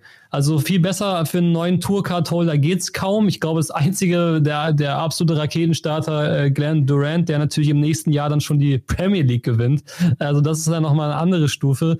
Aber ich finde, Martin äh, hat das damals konstant gezeigt und ich sehe eigentlich nach dieser Q-School keine, keine Chance drauf, dass er es nicht nochmal so schafft, zumal man sich mal ein 123er Average vorstellen muss. Also wenn ich jetzt mal über mein Spiel gegen den Kollegen Lorenzo de irgendwas da äh, rede, habe ich 77 gespielt und Martin war eben pro Aufnahme. Das muss man sich wirklich vorstellen. Ich hatte schon das Gefühl, ich treffe gerade alles. Und der hat pro Aufnahme 46 Punkte mehr geworfen. das ist unglaublich. Also mit wie wenig Darts er diese sechs Legs gespielt hat, das ist halt ich finde, da merkt man einfach mal, wie, wie skurril so eine Leistung eigentlich ist, weil das ist wirklich, das ist ja, ich, äh, es ist robotermäßig. Also du kannst ja keine, ich glaube, ich weiß nicht, ob wir hier drüber geredet hatten, aber die, beim Bowling kannst du ja keinen Roboter bauen, der konstant Strikes wirft. Das geht nicht. Und ähm, du kannst wahrscheinlich beim Dart, ja, wenn es gut läuft, einen Roboter bauen, der die Triple 20 mit einer 90-prozentigen Wahrscheinlichkeit trifft. Und was Martin da in den 20, was war ja, was war ja nur 10 Minuten, 11 Minuten dieses Spiels gezeigt hat, das zeigt ja, was körperlich gesehen in ihm steckt. Und das ist wieder das Ding. Dart ist wirklich, alle Leute, die einen Tourcard haben, sind brillante Data. Es kommt immer nur darauf an, wann du es zeigen kannst. Und ich hoffe, dass Martin jetzt diese Momente diese Momente findet, in denen er es zeigen kann. Und das sind auch Sachen, da fängt das schon an mit, was frühstücke ich, wie fühle ich mich bei der Venue, wie spiele ich mich ein. Das sind alles solche Mini-Faktoren, wo so ein Mervyn King wahrscheinlich so krassen Ritualen mittlerweile folgt nach 30, 40 Jahren. Da ist wahrscheinlich nicht mal mehr der Zufall, äh, welche Wassersorte er sich äh, kauft, wenn er zur Location geht. Ähm, und das ist für mich so der, der Punkt. Ich glaube, dass einfach äh, wir von Glück reden können, dass Martin jetzt mindestens nochmal zwei Jahre die Chance bekommt. Und es ist nur eine Erfahrungssache, wie oft er die Leistungen abrufen können wird. Und ich bin der Meinung, äh, ich hatte das ja mal im 26 Darts Podcast gesagt, dass ich der Meinung bin, dass Martin unfassbar gut ist. Und jetzt wurde das witzigerweise ein paar Mal repostet, dieses Zitat. Also konnte ich jetzt äh, Monate später wenigstens sagen, ich habe recht behalten. Aber ähm, das war wirklich ganz stark. Und wie gesagt, wenn man mit Martin mal hier am Practice Board stand, also das ist ja pervers, was der trifft. Das ist ja wirklich, da, da will man selber aufhören, weil da denkt man sich, ja komm, wenn einer schon so gut ist, dann braucht man es auch nicht mehr versuchen. Ja, also die, die Leistung, die du dann natürlich auch nochmal ansprichst, diese 123,5, das war natürlich nah an der Perfektion oder eigentlich gesagt, besser geht's ja wirklich kaum, was, was er da gespielt hat. Und was ich auch immer finde bei Martin ist, der spielt ja, der ist ja auch wirklich relativ jung noch oder was heißt relativ, der ist sehr jung. Nicht nur im Leben gesehen, sondern natürlich auch für einen Dartspieler. Und der spielt ja auch noch nicht so lange Darts. Also das ist jetzt nicht so, dass der als äh, fünf, sechs, siebenjähriger angefangen hat, sondern der hat ja dann auch wirklich erst, ich glaube 2012 oder so müsste es gewesen sein, wo er dann auch wirklich ernsthaft diesen Sport angefangen hat zu, zu betreiben und hat sich ja dann auch wirklich relativ schnell äh, zur, zur PDC gespielt, ist ja dann auch äh, wirklich an die Seite von Max Hopp gewachsen beim World Cup. Und ich finde, es zeigt ganz einfach auch, was das für ein Talent ist. Und was ich immer so einen Eindruck habe bei Martin jetzt bei dieser Q-School, ich weiß nicht, ob du das jetzt auch so, so siehst, Marcel, oder ich würde dann natürlich auch die, die Frage an, an Kevin weitergeben. Ich finde, Martin braucht diesen einen Moment, wo es bei ihm Klick macht, wo er auch wirklich im Kopf dann merkt, okay, jetzt, jetzt bin ich da, jetzt kann mich auch nichts mehr aufhalten. Und ich weiß nicht, ob diese These übertrieben ist, aber ich habe so dieses Gefühl, das kann auch so einer sein, der vielleicht jetzt nicht unbedingt dieses Jahr wie ein Dirk van Dijvenbode hinlegt, wo er plötzlich ins Finale vom World Grand Prix marschiert. Aber ich kann mir vorstellen, dass das wirklich so einer ist, der uns überrascht, der auch auf der European Tour ein Halbfinale spielen kann, der ein Players Championship Turnier gewinnen kann. Also ich kann mir schon vorstellen, dass wir das in 2021 von Martin Schindler sehen, weil er zeigt einfach, hat's drauf und diesen Aspekt, den du dann noch am Anfang gesagt hast, ganz kurz noch, mit, mit, mit dieser finanziellen Absicherung. Ich glaube, dass das für einen Spieler auch sehr wichtig ist und dass man das auch immer wieder unterschätzt, weil ich glaube, bei Peter Wright sieht man das verdammt gut. Der kann sich wirklich nur auf Startspielen konzentrieren. Der hat seine Frau Joanne, die alles drumherum um ihn macht und der braucht sich um nichts anderes kümmern, außer Peter wirft die Pfeile bitte in die Triple 20 und in die Doppelfelder. Der muss sich um nichts anderes kümmern und ich glaube, deswegen ist er auch so gut und deswegen darf man diesen Fakt Faktor auch nicht unterschätzen, was äh, zwischen einem oder was, was zwischen den Ohren passiert, dass man wirklich nur aufs Dartspielen fokussiert ist und sich irgendwie nicht mit anderen Dingen beschäftigen muss, wie kann ich meine Miete am Monatsende bezahlen. Ja, also das ist ja generell nochmal ein riesiges Kapitel für sich. Also dieses Thema, ähm, das sind ja auch alles genau diese Faktoren, die eben entscheiden. Das ist auch so eine Grund, so eine Grundsatzfrage, die ich mich, äh, die ich mir auch öfter mal gestellt habe. Wann ist ein Spieler wirklich gut? Also was motiviert ihn mehr? Zu wissen, dass er finanziell sicher ist oder zu wissen, dass er, dass er jetzt diese Doppel-12 checken sollte, um da seine 500 Pfund wieder beim Players Championship mitzunehmen? Das ist wirklich eine interessante Frage. Das ist wahrscheinlich auch sehr charakterabhängig.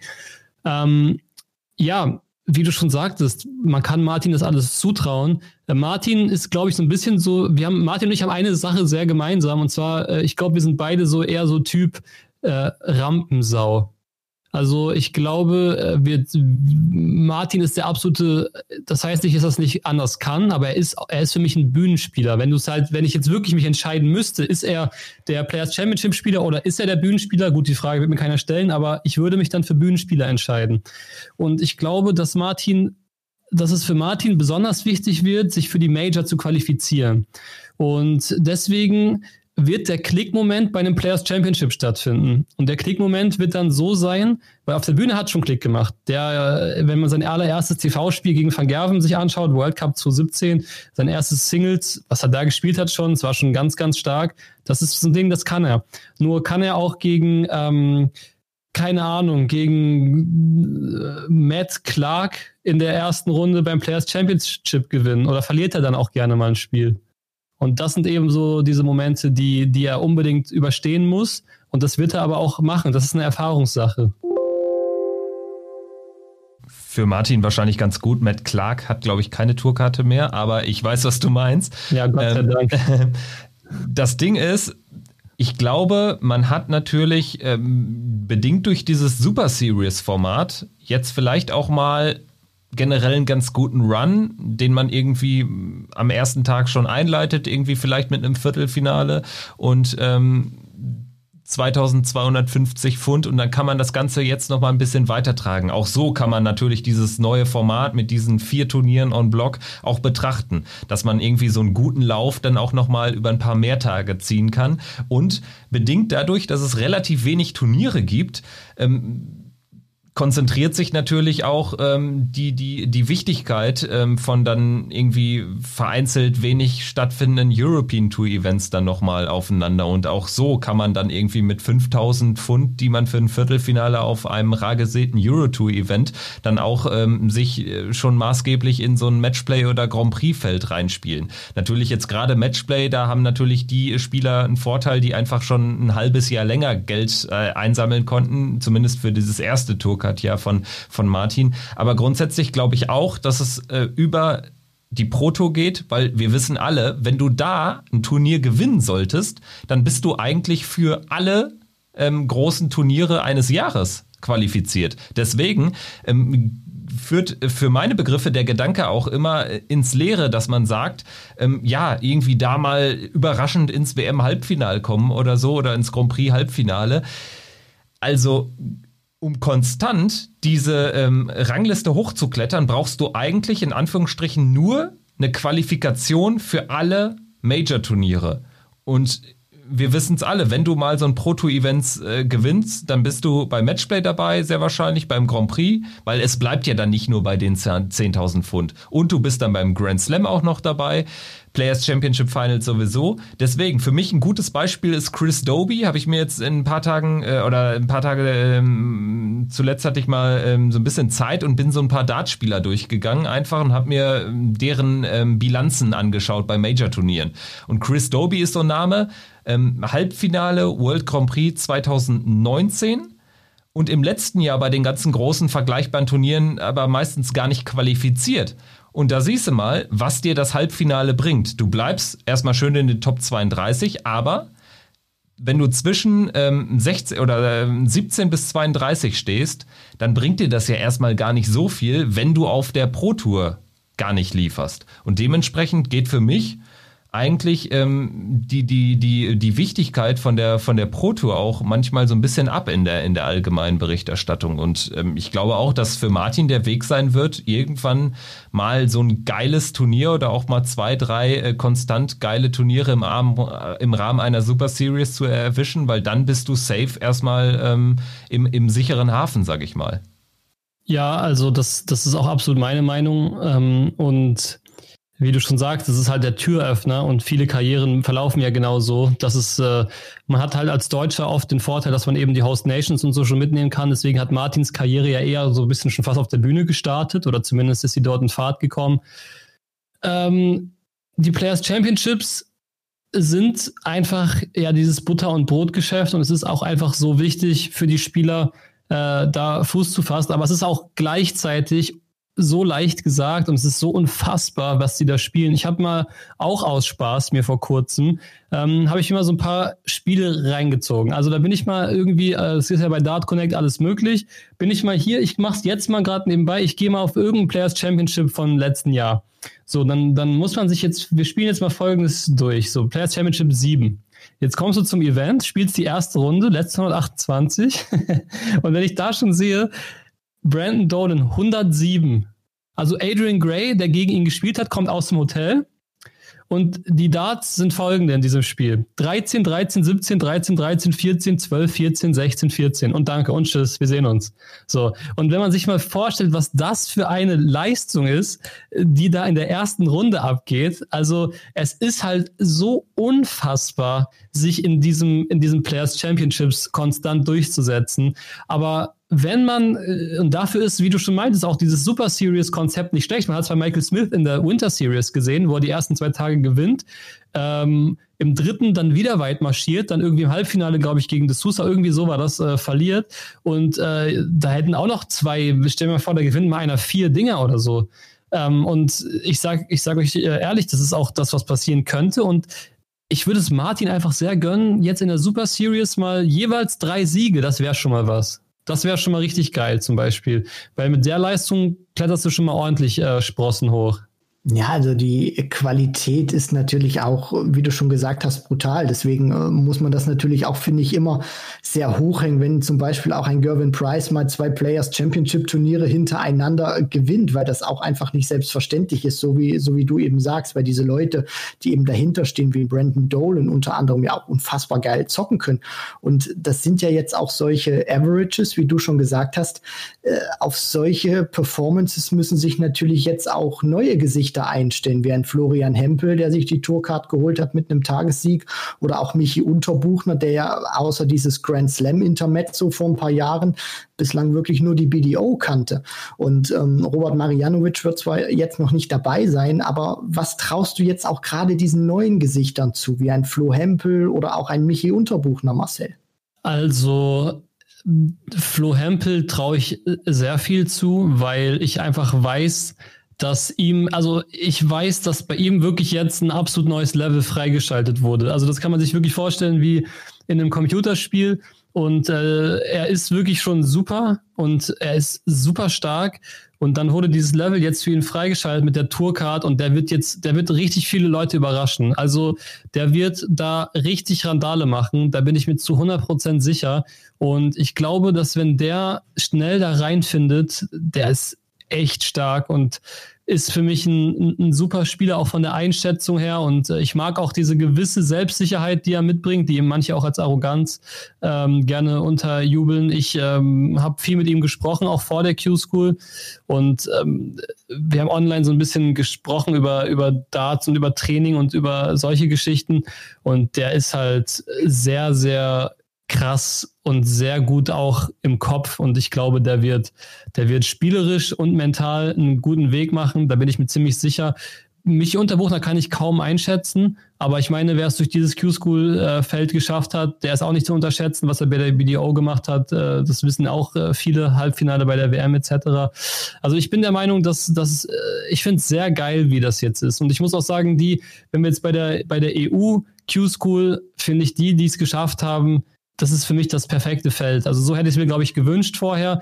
Es ist natürlich unlucky für, für die Rodriguez-Brüder äh, und auch für den Luke Peters, der auch ein geisteskranker Spieler ist. Also Luke Peters, da kann ich jedem mal empfehlen, bei YouTube sich die Finals vom niederländischen äh, Hobbyverband sich reinzuziehen. Also, dass er da mal im Finale 106 spielt und so in einem Best of äh, Three of Five Modus, das ist schon mal äh, passiert. Und das, das ist so, als ob er vor dir in der Kneipe 106 im Average spielt und das ist halt äh, komplett insane.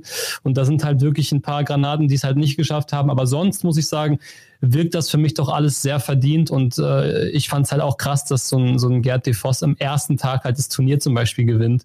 Äh, davon war jetzt, also das hätte ich ihm jetzt nicht zugetraut nach unserem Spiel, um ehrlich zu sein, aber das äh, hat mich dann auch echt umgehauen und äh, da war ich noch ein bisschen, das hat mich ein bisschen, ja, befreit auch von, vom Ärger, weil ich dachte, okay, wenn ich gegen den verliere, dann ist alles gut.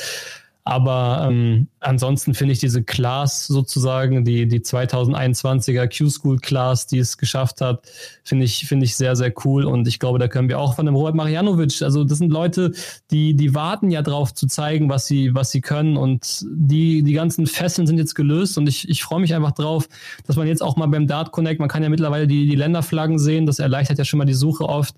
Äh, freue ich mich schon sehr, dass man jetzt noch mehr deutsche Flaggen sieht und sich einfach mal angucken kann, was die Leute da jetzt spielen spielen, weil äh, diese Szene ist halt noch so klein und so familiär, dass man, dass man die Leute ja auch auf Turnieren ganz normal kennenlernen kann. Und ich, äh, bis auf mich hier Unterbuchner kenne ich auch alle ganz gut von den Deutschen. Bin ich sehr gespannt, was wir da jetzt erwarten können. Gerade von Florian Hempel als Neueinsteiger habe ich echt hohe Erwartungen. Ja, wir werden nächste Woche dann mit Florian Hempel sprechen äh, nach seinem Debüt und vor den UK Open. Er wird ja in England bleiben und ähm, dann nächste Woche Montag bei uns im Podcast zu Gast sein. Deswegen, das bietet sich ganz gut an. Ähm, aber du hast äh, DeVos angesprochen, äh, Hempel natürlich auch ein Tagessieger, auch die beiden anderen Nentjes, ähm, der jetzt auch auf der Tour war und Boris Kolzow, wie ich finde, auch einer, der es endlich auf die Tour geschafft hat. Also endlich mal ein Russe, aber auch nicht nur deswegen, weil er ein bisschen einen Farbtupfer natürlich reinbringt. Ist für mich auch ein Spieler, den ich unfassbar unfassbar gerne ähm, auf der Tour gesehen hätte und jetzt auch sehen werde. Also ich glaube, der tut der Tour auch gut. Und natürlich ist mit Raymond van Barneveld auch einer der ganz großen Namen wieder zurück. Auch er ziemlich ungefährdet, auch wenn man da natürlich ähm, sich anschauen muss. Er ist am dritten Tag der Final Stage gegen Stefan Belmont mit 6-5 in der ersten Runde rausgegangen, hat es dadurch dann nochmal ein bisschen spannend gemacht und ähm, spielt um den ersten Punkt am letzten Tag gegen Benito van de Paas und ähm, ja, auch immerhin ein ehemaliger Top 16 Spieler. Also das ist auch irre, dass einfach Van Barneveld gegen Van de Paas ähm, ja, letztlich um, um Tourcard-Ambitionen spielen. Wie ich finde, hat aber insgesamt diese Q-School schon ganz gut gezeigt, dass Raymond van Barneveld echt viel trainiert haben muss, dass er nochmal irgendwie sich resettet hat nach seinem wirklich schlechten letzten Jahr. Er hat äh, nämlich, wie ich fand, irgendwie dann doch einen konstanten Eindruck gemacht. Jetzt hast du in derselben Stage ähm, wie er gespielt.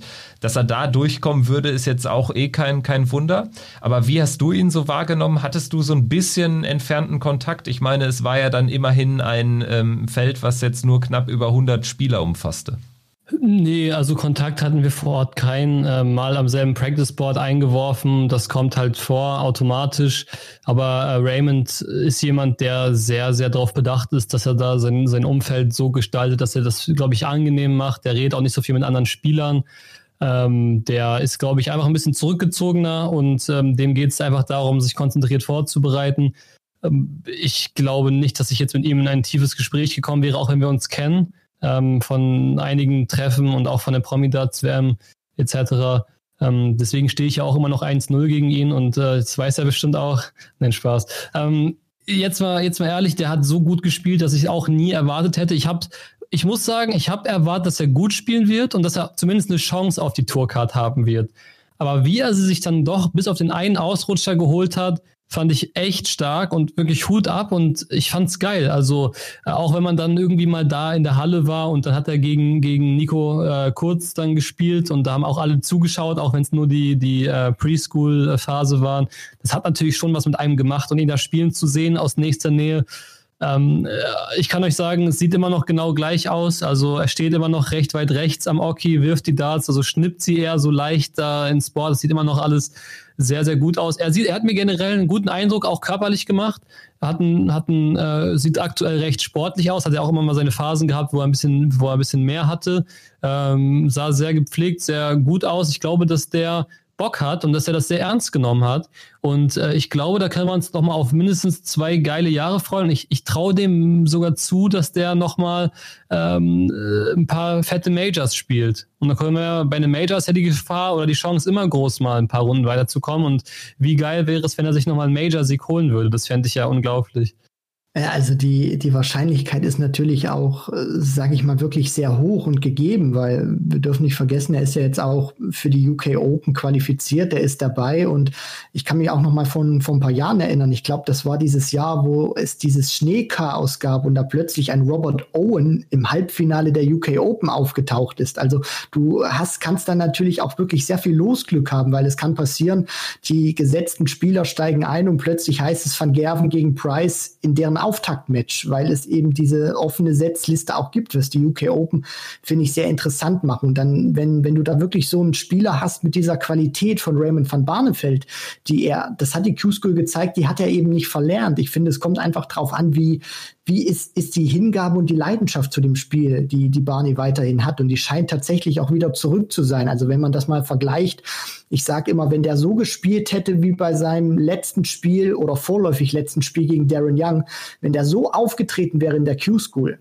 der hätte sich keine Tourkarte geholt. Und deswegen finde ich, muss man das auch wirklich hochhängen und er hat diesen Marathon Q-School, finde ich, auch bestanden, weil das ist immer dieses, dieses Schöne. Du kannst die Q-School, sage ich mal, an einem Tag gewinnen oder du kannst eben alles spielen. Und Barney musste eben, sage ich mal, in der Hinsicht wirklich alles spielen und hat gezeigt, dass er wieder in einer besseren Verfassung ist. Und ich freue mich einfach auf, auf diese, diese, diese Matches gegen Van Gerven, gegen Price, gegen Wright, weil ich glaube, ob man ihn mag oder nicht, wenn Raymond van Barneveld in Topform ist, dann ist das einfach ein Gewinn für die Tour und wir freuen uns alle, dass er wieder dabei ist. Ich bin der Meinung, der wird echt für Furore sorgen und wie du schon gesagt hast, auf jeden Fall, ähm, das, das kann man auch nicht vergleichen. Ich glaube, damals gegen Darren Young, da wusste er auch, wenn jetzt hier ein Fehltritt passiert, dann äh, wird er halt ja, sich davon nicht mehr erholen. Und äh, der Druck war unglaublich und er hat ja selber auch gesagt, er hätte Dämonen im Kopf. Also ich sag, sag mal so, ich glaube, er ist nach wie vor nicht der beste Verlierer. Aber ich glaube auch, dass so eine grundsätzliche Sache sich wahrscheinlich auch nicht mehr ändert nach so vielen Jahren. Ich glaube, das passiert entweder relativ am Anfang oder erstmal nicht mehr. Ähm, aber ich finde, was man, was man ihm auch zugute halten muss, ist, dass er sich eben getraut hat, den Schritt zu gehen, dass er sich gesagt hat, okay, auf die Gefahr hin, dass es nicht klappt und diese Chance war auf jeden Fall da, sich die Tourcard nicht zu holen und dann so ein bisschen verspottet zu werden, auch wenn ich das lächerlich finde, weil jeder, der ihn da verspottet, der muss erstmal selber gucken, wie schwer die Q-School eigentlich ist. Aber umso cooler, dass es jetzt geschafft hat und dass es auch so dominant geschafft hat. Und äh, ich finde es, ähm, ich glaube, das hast du vorhin gesagt, Kevin, ich glaube, wenn man es ohne den Tagessieg schafft, dann hat es noch ein bisschen für mich eine höhere Bedeutung. Weil das bedeutet mehr Konstanz. Du hast es wirklich über Tage meistens gezeigt. Und ähm, umso geiler finde ich dass er es, äh, dass er es auf die Art geschafft hat. Er selber war so ein bisschen am Hadern, meinte, ja gut, einen Tagessieg hätte ich gerne mitgenommen. Also sind wir mal ehrlich, die Rangliste und deswegen finde ich es auch so krass, wie das so ein Martin oder auch so ein äh, Nils Sonnefeld gemacht haben. Das finde ich eben sehr beeindruckend, weil du hast eben über vier Tage lang konzentriert deine Leistung abgerufen und das ist mindestens genauso viel wert wie ein Gesamtsieg an einem Tag. Ja, und bei Barnefeld ist es halt nochmal so spannend, dass er eben auch diese Stage 1a spielen musste. Ich glaube, es ist äh, nicht ganz unwichtig gewesen, dass er äh, 1a hat spielen dürfen. Dadurch hatte er dann nochmal drei Tage frei. Man kann jetzt auch sagen, lieber dann sieben Tage am Stück spielen, aber ich glaube, das ist vielleicht nicht ganz äh, verkehrt gewesen, weil ich meine, er ist auch keine Anfang 20 mehr fand ich insofern beeindruckend, weil das muss man immer in die, in die Bewertung jetzt einfließen lassen, dass er nämlich nicht aus einer Tourkarte kam, diese 1A spielen musste, auch da alles mitgenommen hat und auch äh, bewusst alles mitgenommen hat, denn nach Tag 2 hätte er auch da sagen können, ich nehme einen Tag Auszeit, hat er nicht gemacht, fand ich auch, war die richtige Entscheidung. Und ähm, ja, sieben Tage ähm, Darts jetzt auf relativ hohem Niveau, meist sehr hohem Niveau dann in den entscheidenden Matches, das äh, bringt ihn, glaube ich, ähm, auch ganz gut in dieses Jahr rein, denn es geht ja jetzt mit einer ähnlich hohen Schlagzahl einfach los. Vier Tage Super Series gegen die Besten der Besten. Und auch da wird es wahrscheinlich dann schon ähm, den einen oder anderen Kracher geben. Also er ist ja auch nicht gesetzt, logischerweise. Und da kann es dann direkt am Anfang schon gegen die ganz großen Jungs gehen. Äh, Stichwort Barney und schlechter Verlierer, das äh, Thema hattest du jetzt gerade auch nochmal reingebracht. Ähm, wir hatten ja auch nach, nach Hörerfragen äh, gefragt im Vorfeld bei Instagram und ähm, ein Hörer hatte die Frage gestellt, ob du uns was sagen kannst, ob Barney denn wirklich einmal ähm, ausgerastet ist, äh, der, der Spieler Spieler Baran Özdemir hätte da etwas ähm, auf Instagram gepostet. Ähm, da gab es hinterher widersprüchliche Aussagen. Manche hätten gesagt, nö, da war überhaupt nichts. Ähm, hast du irgendwas mitbekommen? Ich habe das auch, ähm, glaub, ich glaube, so wie ihr mitbekommen. Also ähm, ich kann es mir vorstellen, ich habe es nicht gesehen. Ich, ich möchte dazu dementsprechend nichts sagen. Ich finde, dass man auch nichts hätte nach außen tragen sollen von der ganzen Situation. Also das finde ich, äh, was, was in der Q-School passiert, bleibt in der Q-School so. ähm, hätte ich besser gefunden, aber äh, trotzdem kann ich es mir gut vorstellen, weil ähm, ich habe ja sogar gesehen, wie sauer Van Barnefeld war, wenn er bei der Promi-Darts im Spiel verloren hat.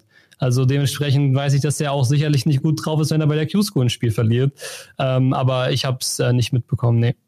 Ja, das ist, äh, glaube ich, auch etwas, was du aus Raymond van Barneveld nicht mehr rausbekommst. Ich meine, das ist ja kein Geheimnis. Das hat er ja immer gesagt, auch offen und ehrlich in Interviews, dass er eben einer ist, der nach einer Niederlage auch mal seine Zeit für sich braucht. Und da sollte ihn dann auch besser mal lieber keiner ansprechen. Also ich glaube, ähm, es gibt viele Spieler, gerade auch mit, mit der Ausnahme vielleicht ein Michael van Gerven, die ähm, sehr schlecht dann natürlich auch damit umgehen können. Aber ich glaube, das muss man ihm dann auch einfach zugute halten, weil äh, ja, sonst kommst du wahrscheinlich auch gar nicht so an, an dieses Level, was Barney eben erreicht hat. Premier League gewonnen, Grand Slam, UK Open, mehrfach World Cup of Darts, fünfmaliger Weltmeister. Also ähm, natürlich sollte man das dann nicht so hochhängen und äh, auf der einen Seite ist das natürlich auch so, was, was wir da gerade gesprochen haben. Es ist natürlich auch irgendwie, finde ich, wieder ein bisschen äh, ja ungünstig, weil jetzt hast du wieder irgendwelche Spekulationen. Die einen sagen das, die anderen sagen das. Deswegen, ähm, ja, ich glaube, wir sollten es dann auch in der Hinsicht wirklich bei, bei der Sache belassen und dann uns auch wirklich einfach freuen, dass Barney äh, scheint wieder ein Stück weit der Alte zu sein und dass er auch einfach wieder auf der Tour dabei ist und alles andere. Ich meine, ja, wenn er eben schlechter Verlierer ist, dann muss er das eben sein. Ich meine, die Barney Army wird sich nicht von ihm abwenden. Von daher, äh, ja, sollte man es damit auch wirklich gut sein lassen. Äh, Marcel, noch eine Frage abseits von Barney äh, zur Q-School, was mich interessieren würde. Wer hat dich denn irgendwie ähm, enttäuscht? Ähm, wessen Leistungen ähm, haben dich enttäuscht, von wem hättest du mehr erwartet? Jetzt muss auch nicht unbedingt der Name Nico Kurz äh, fallen, der sicherlich ganz offensichtlich ist, weil wir natürlich alle ähm, mit mehr gerechnet haben. Jetzt fällt natürlich auch auf, er hatte jetzt nicht immer irgendwie den super äh, leichten Start in die jeweiligen Tage, Stichwort Auslosung, aber insgesamt ist das sicherlich ein Name, der jetzt so ein bisschen abfällt. Aber äh, vielleicht auch davon abgesehen, äh, von wem hattest du mehr erwartet?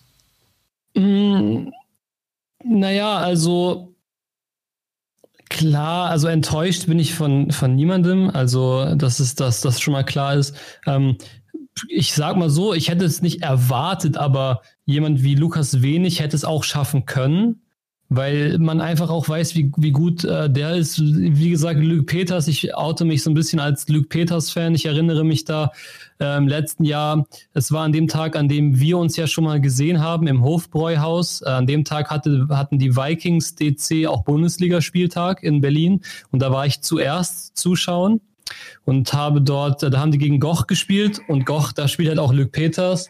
Und da habe ich ihm so ein bisschen beim Einspielen zugeschaut und so, das ist halt komplett abartig gewesen, was der getroffen hat nach einer achtstündigen Busfahrt. Also unglaublich.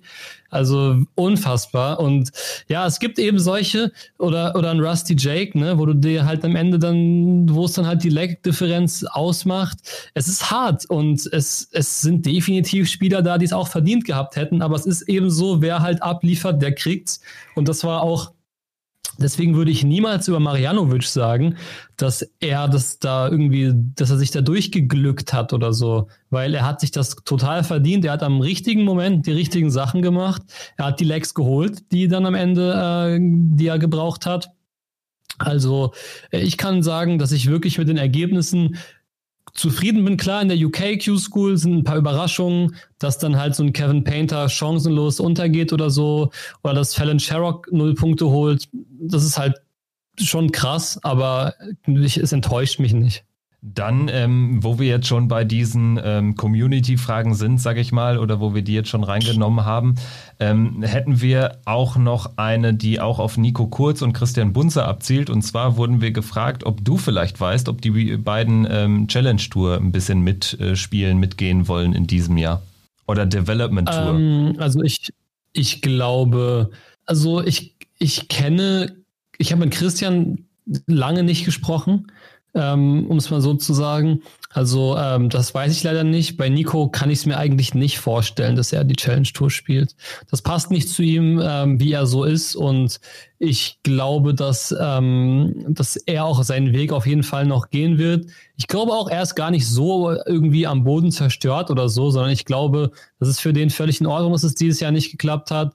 Und ich denke mal, dass, dass der äh, dann schon nochmal auf der richtigen Pro-Tour zu sehen sein wird. Und dann schaffen er und ich halt zusammen 2023 die, äh, die Q-School. Dann ist auch in Ordnung. Jetzt bin ich ganz beleidigt, dass du mich da vergessen hast. Möchtest du auch noch, auch noch angreifen, ja. Du wolltest ja mitkommen, wenn es in, wenn's in Hildesheim gewesen wäre, oder war das nicht so? Richtig, genau, aber dafür hätte Paul Lim erstmal die WM gewinnen müssen. Stimmt. Aber war, er war nah dran, nach dem Comeback gegen Humphreys war es möglich. Richtig, richtig, genau. Und ähm, dann ist ja gerade schon erwähnt, Marcel, Stichwort European Tour oder European Qualifier.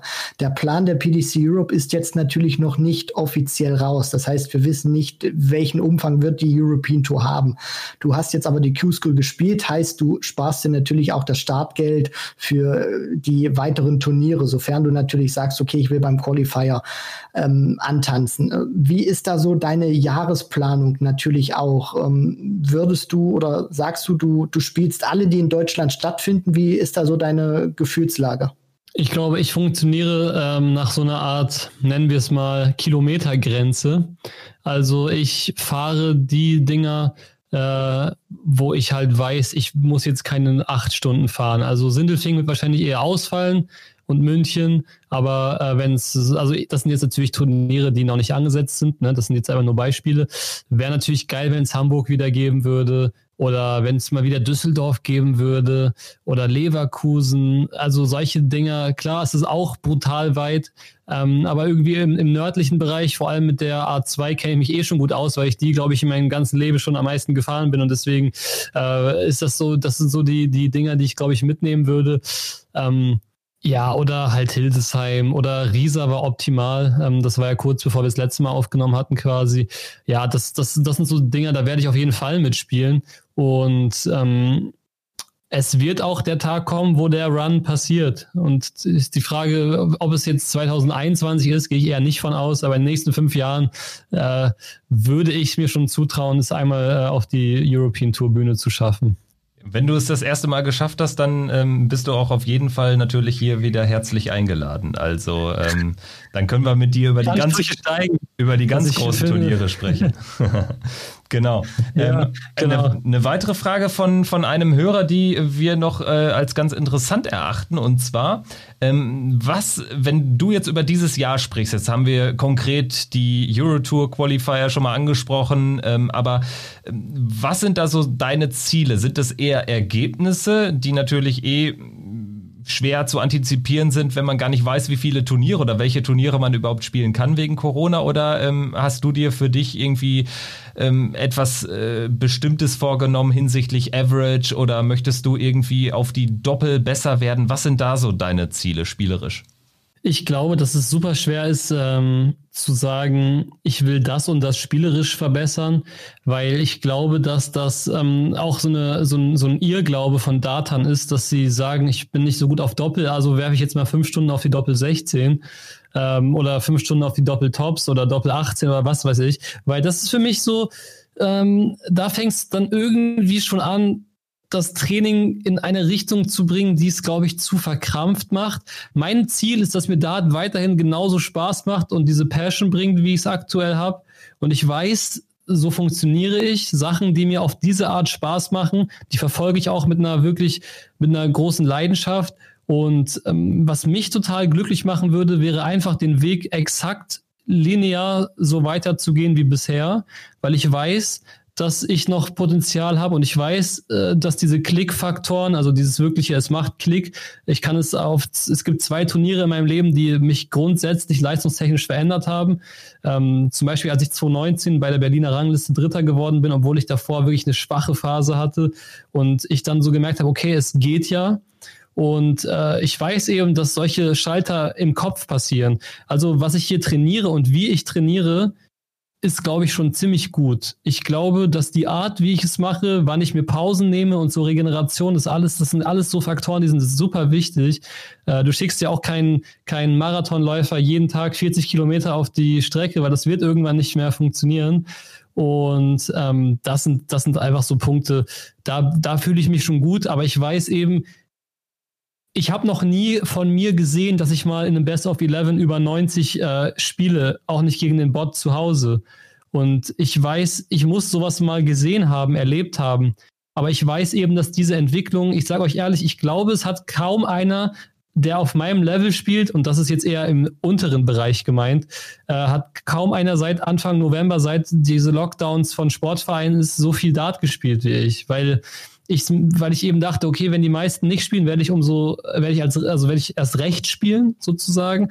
Aber die wirklichen Schritte, die effektiven Schritte, die passieren nicht zu Hause. Und das ist halt einfach Fakt. Also es gibt vielleicht hin und wieder diese legendären Kellerkinder, die dann irgendwie im Keller äh, bei, äh, bei Mama irgendwie drei, vier Jahre durchgezockt haben und dann auf einmal zum PDC European Qualifier gehen und es einfach schaffen, was unglaublich ist. Aber das ist die absolute Ausnahme. Und ich weiß, dass die, diese Turniere und die lokalen Turniere und mal ergebnistechnisch mal egal, ähm, ich will einfach Spaß haben und ich will wieder dieses Gefühl haben von, das ist diese Welt, in der ich irgendwie partizipiere, in dieser Darts-Welt. Und das sind, das sind Sachen, die fehlen mir einfach auch äh, im Moment sehr.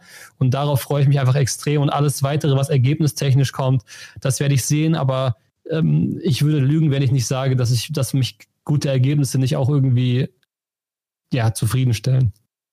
Du wirst ja vielleicht in der näheren Zukunft dann auch sicherlich wieder irgendwann die, die Möglichkeit haben, auch abseits dieser PDC-Turniere dann wieder äh, in Lokale zu gehen und Turniere dann ganz normal zu spielen, wie du das eben auch vor dem Lockdown äh, gemacht hast. Das wird in Deutschland wahrscheinlich noch ein bisschen dauern. Äh, die Briten werden sich dagegen, vor allem Barry Hearn, glaube ich, wird sich heute natürlich auch gefreut haben, als da Boris Johnson da diesen Fahrplan wiedergegeben hat, wo es dann natürlich auch hieß, ähm, ab Sommer, ich glaube so Ende Juni oder so, sollen dann diese ganzen Beschränkungen wieder fallen, wo wir dann natürlich auch wieder hoffen können, dass wir Zuschauer gerade auch dann Richtung World Matchplay ähm, sehen. Das ist natürlich dann auch die Hoffnung, die wir uns äh, auch in, in Deutschland natürlich auch machen und gerade auch jeder Hobby-Data, dass er dann endlich auch wieder vielleicht irgendwann wieder auf ganz normale Turniere gehen kann, weil sind wir mal ganz ehrlich, wenn, wenn sich da irgendeiner dieses äh, ja Startgeld dann gönnt für zwei European Qualifier, weil er eben keine Q-School gespielt hat, dann äh, es ist nicht gerade wenig, ist jetzt zwar auch nicht exorbitant viel,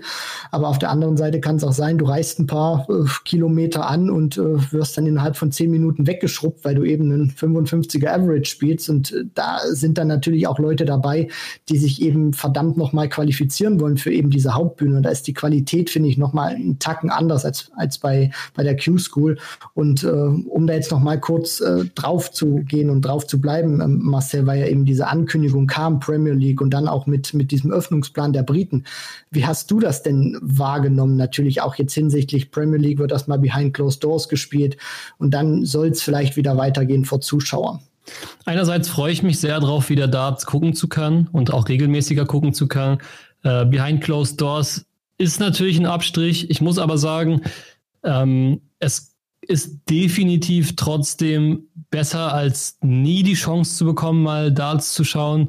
Ähm, deswegen finde ich es eigentlich ganz cool. Ähm, ich muss sagen, der englische Stufenplan ist mir erstmal ziemlich egal, weil ich mich sehr auf den deutschen freue, der hoffentlich bald auch kommt. Merkel hat ja äh, jetzt heute verkünden lassen, dass dieser, dass dieser Plan auf jeden Fall die Grundlage der, der Länder und äh, der Bund- und Länderbesprechung Anfang März sein wird. Und ich google jeden Tag Corona-Lockerung, ist kein Witz. Also ich, ich, die Hoffnung ist jeden Tag da, dass man da einfach mal gute Nachrichten liest. Also das ist wirklich ähm, vielleicht aus meiner Position noch mal ganz besonders, weil ich ja eben auch von zu Hause arbeite und das auch schon seit fast acht Jahren. Und äh, diese Ausgleiche durch die Turniere etc. Gut, wir müssen jetzt hier keine, keine, äh, keine, keine Therapiestunde für mich machen, aber ich sage so viel, es ist schon so, dass mir solche Sachen echt sehr fehlen und dass Darts mir auch super viel gibt. Und ähm, ich freue mich einfach, also wenn ich mir vorstelle, dieses erste Turnier wieder zu spielen, das ist, wird, wird einfach cool. Und das war auch nach dem ersten Lockdown schon brutal cool. Und äh, Wobei da war es noch ein bisschen, ich fand die Situation war eine leicht andere, wenn wir mal darin, also ich habe noch Zeit, also wenn wir darin äh, übergehen, sage ich, ähm, ich weiß nicht, wie ihr das gemerkt habt, aber als die ersten Lockerungen wieder kamen beim ersten Lockdown, da war es schon so ein bisschen so, dass man sich dachte, ja, ich guck mal kurz, was passiert. So, wir gucken, ich gucke mal an, wann ich mal wieder zum, zu einem, weiß nicht, zu einer Freizeitaktivität, die jetzt wieder erlaubt ist, hingehe. Aber jetzt, glaube ich, ist es so, die Leute wirklich, sie warten wie gierige Hyänen auf diese ersten Daten und dann wird, dann wird da alles, glaube ich, niedergerannt, was irgendwie, äh, da ist natürlich wieder so ein bisschen auch die Gefahr drin, das ist ja auch klar. Aber ich weiß nicht, also ich, ich weiß ja nicht, ob ihr auch ein bisschen Dart spielt, aber ich meine, mal in Berlin so ein, so ein schönes Turnier können wir gerne mal zu dritt äh, hingehen. Ich kenne hier wirklich alle Lokalitäten, ich kenne hier alle Leute, können wir gerne mal einen Turniertag zusammen machen. Ja, auf jeden Fall. Also äh, wenn der Lockdown noch lange dauert, dann habe ich vielleicht auch noch ein paar Monate, um meinen Standard anzuheben.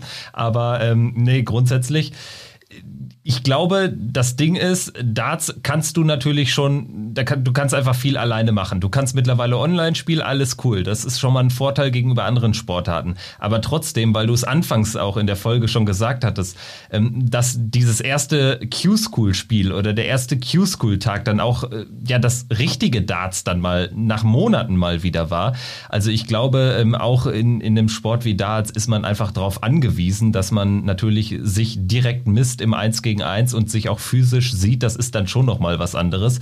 Und ähm, Thema Lockdown und Lockerung, uns geht's wahrscheinlich allen so. Ne? Also ähm, gerade wenn man jetzt nach UK schaut, wo äh, das Impfen dann doch ein bisschen schneller geht, das muss man äh, Johnson und Konsorten natürlich schon lassen.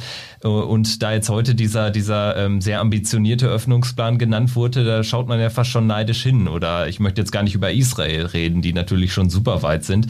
Aber ähm, ja, also auch, auch äh, deine Beobachtung Beobachtung, dass natürlich jetzt wahrscheinlich alle wie die Hyänen rauskommen. Das hat sich ja jetzt eigentlich schon gezeigt ähm, am Wochenende, als das Wetter so gut war. Also da waren ja natürlich die Parks und Sees alle vollkommen überlaufen fast schon.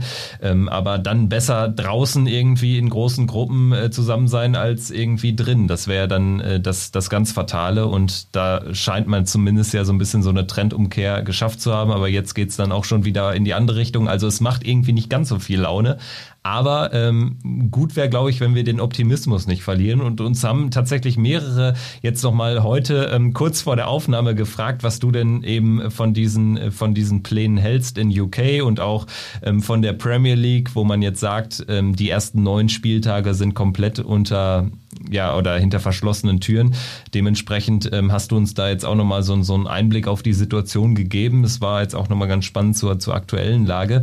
Aber ähm, um da nochmal dran zu bleiben, äh, Premier League, neun Spieltage jetzt wieder äh, eben behind closed doors.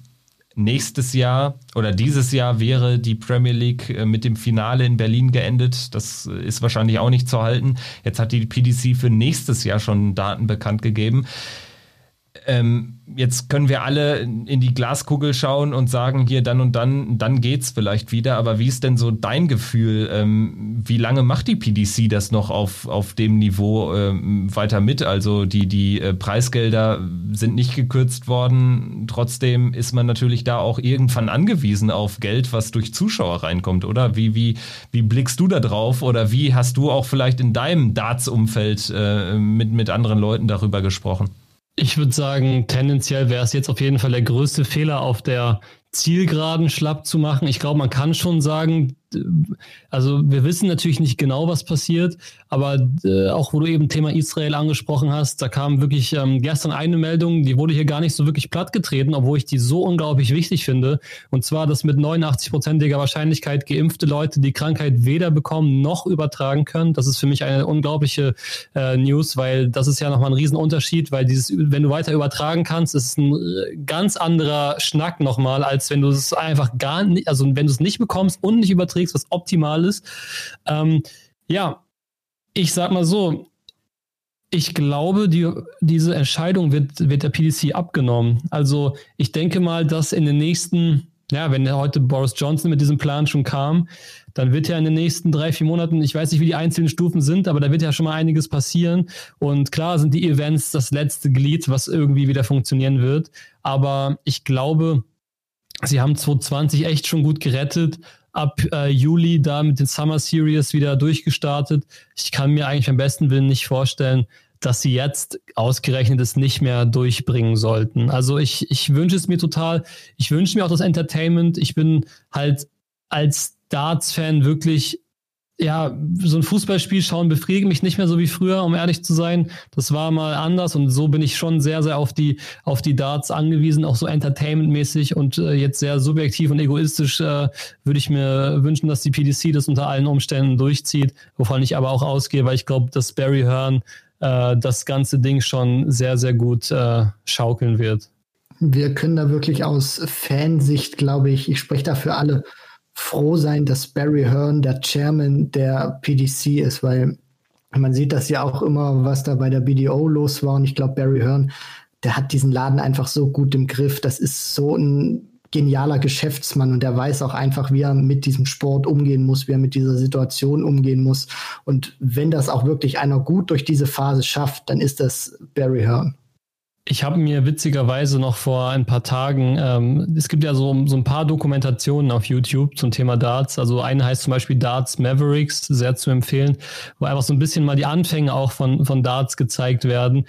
Und wenn man sich mal überlegt, aus was für einer Situation Barry Hearn die PDC auch übernommen hat, beziehungsweise äh, ja, Chairman wurde, ähm, dann muss man sich, glaube ich, keine Sorgen machen, dass der Mann nicht äh, weiß, wie er A, Geld beschafft und B, Geld vermehrt.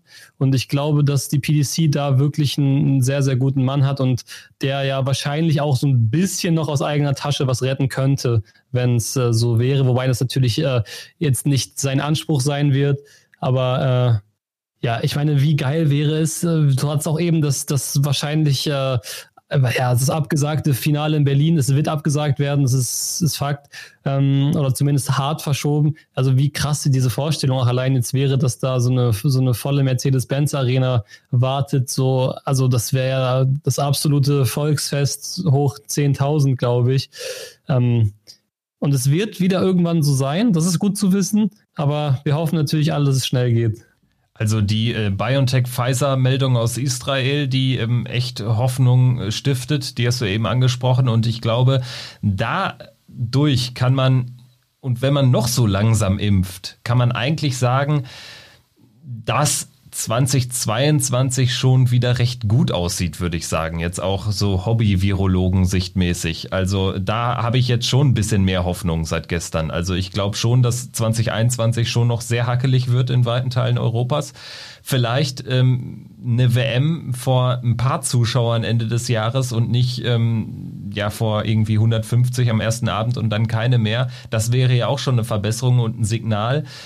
Also es hängt einfach jetzt äh, von, von, von der Gesamtsituation ab und die PDC musste ich ja, musste ich da auch einreihen, wird sich da einreihen. Ich glaube aber auch, das, was äh, Christian gesagt hat, ist richtig, dass Barry Hearn da schon ein ganz wichtiger Faktor ist und sein äh, wird weiterhin, ähm, der die PDC da, da führt. Und ich glaube, es ist auch wichtig, dass man schon gezeigt hat, dass man Darts auch ohne Zuschauer den, den ähm, Leuten näher bringen kann weil soweit ich weiß, waren die Quoten jetzt ja auch immer, immer ordentlich und ähm, auch die WM-Quoten zum Beispiel auch bei, bei uns bei NTV und ähm, auch bei anderen Medien, die waren echt gut. Also das Interesse war auch da, obwohl es eben keine Ballermann-Party war, die man als Zuschauer da im Fernseher ähm, gesehen hat. Die, die äh, Quoten von Sport 1 waren gut, bei The Zone weiß man es nicht, aber wird wahrscheinlich auch nicht ganz schlecht gewesen sein. Also insofern, auch das ist ja, ist ja wichtig für die Entwicklung des Sports. Und wenn es dann irgendwann wieder wieder loswerde, kann man da natürlich auf einem relativ hohen, ja, auf eine Art Plateau dann ansetzen und von da aus den Sport weiter noch ja, in, die, in die Welt tragen und noch größer machen. Also ähm, das sieht eigentlich gar nicht mal so verkehrt aus, wenn man jetzt mal ähm, ganz weit nach vorne schaut. Also ich bin da auch schon recht optimistisch. Ja, also das müsste eigentlich demnächst oder in den nächsten Monaten zumindest klappen. Ja, also natürlich eine WM mit Zuschauern, das wäre schon geil. Und ich bin auch der, der festen Überzeugung, dass dann am Ende doch alles. Ich, ich stelle mir das so vor, die, ich stelle mir die Lockdown-Situation so ein bisschen wie so ein Staudamm vor, der so voll läuft von einer Seite und wirklich schon sehr wackelig ist. Und ich glaube, es wird so ein paar Schlüsselmomente geben, und wenn die safe sind, dann wird es, glaube ich, schneller gehen, als wir denken tatsächlich. Und ähm, dann wird schneller wahrscheinlich, also natürlich in einem großen Zeitraum gesehen schnell, aber ich sage, dass wir gegen, ja, wenn die geilen Majors so anfangen, wenn diese, diese berühmte PDC-Zeit so ab, ja, späten September, dann bis in Dezember, diese Zeit wird, glaube ich, schon da kann ich mir schon vorstellen, dass mit Zuschauern da was stattfindet. Vielleicht nicht ganz mit den gewohnten Kapazitäten, aber ich meine, ich finde es immer noch so witzig, wenn man sich jetzt mal äh, beispielsweise World Series äh, Finals sich reinzieht, die ja letztes Jahr, glaube ich, in Salzburg waren, wo einfach also die Halle sah einfach normal gefüllt aus. So. Das ist so lustig, dass, dass, dass überhaupt bei der WM im Ellipelli am ersten Tag Zuschauer waren. Das ist einem so richtig suspekt, wenn man darauf jetzt schaut eigentlich, weil das war halt zu der absolut brutalen Hochzeit so. Und äh, ja, gut, das andere jetzt nicht. Also das in Salzburg war, glaube ich, zu vernünftigen äh, Zeiten und kein Event ist dann auch zum Superspreader-Event geworden, zum Glück. Aber ich denke mal, gegen Ende des Jahres wird sich das schon wieder ein, alles einigermaßen normal anfühlen. Ja, damit haben wir jetzt einen ganz, ganz weiten Themenkomplex auch ähm, von unseren Hörern abgearbeitet, die, die ähm, auch viel danach gefragt haben, wie denn da so deine Sicht der Dinge drauf ist.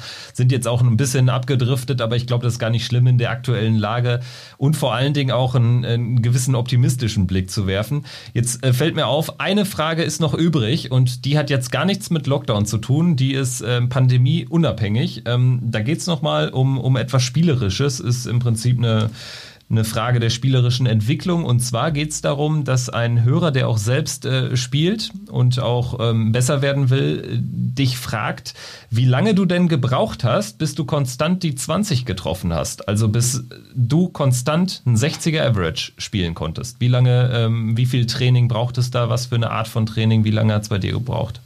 Ich sag Bescheid, wenn es soweit ist.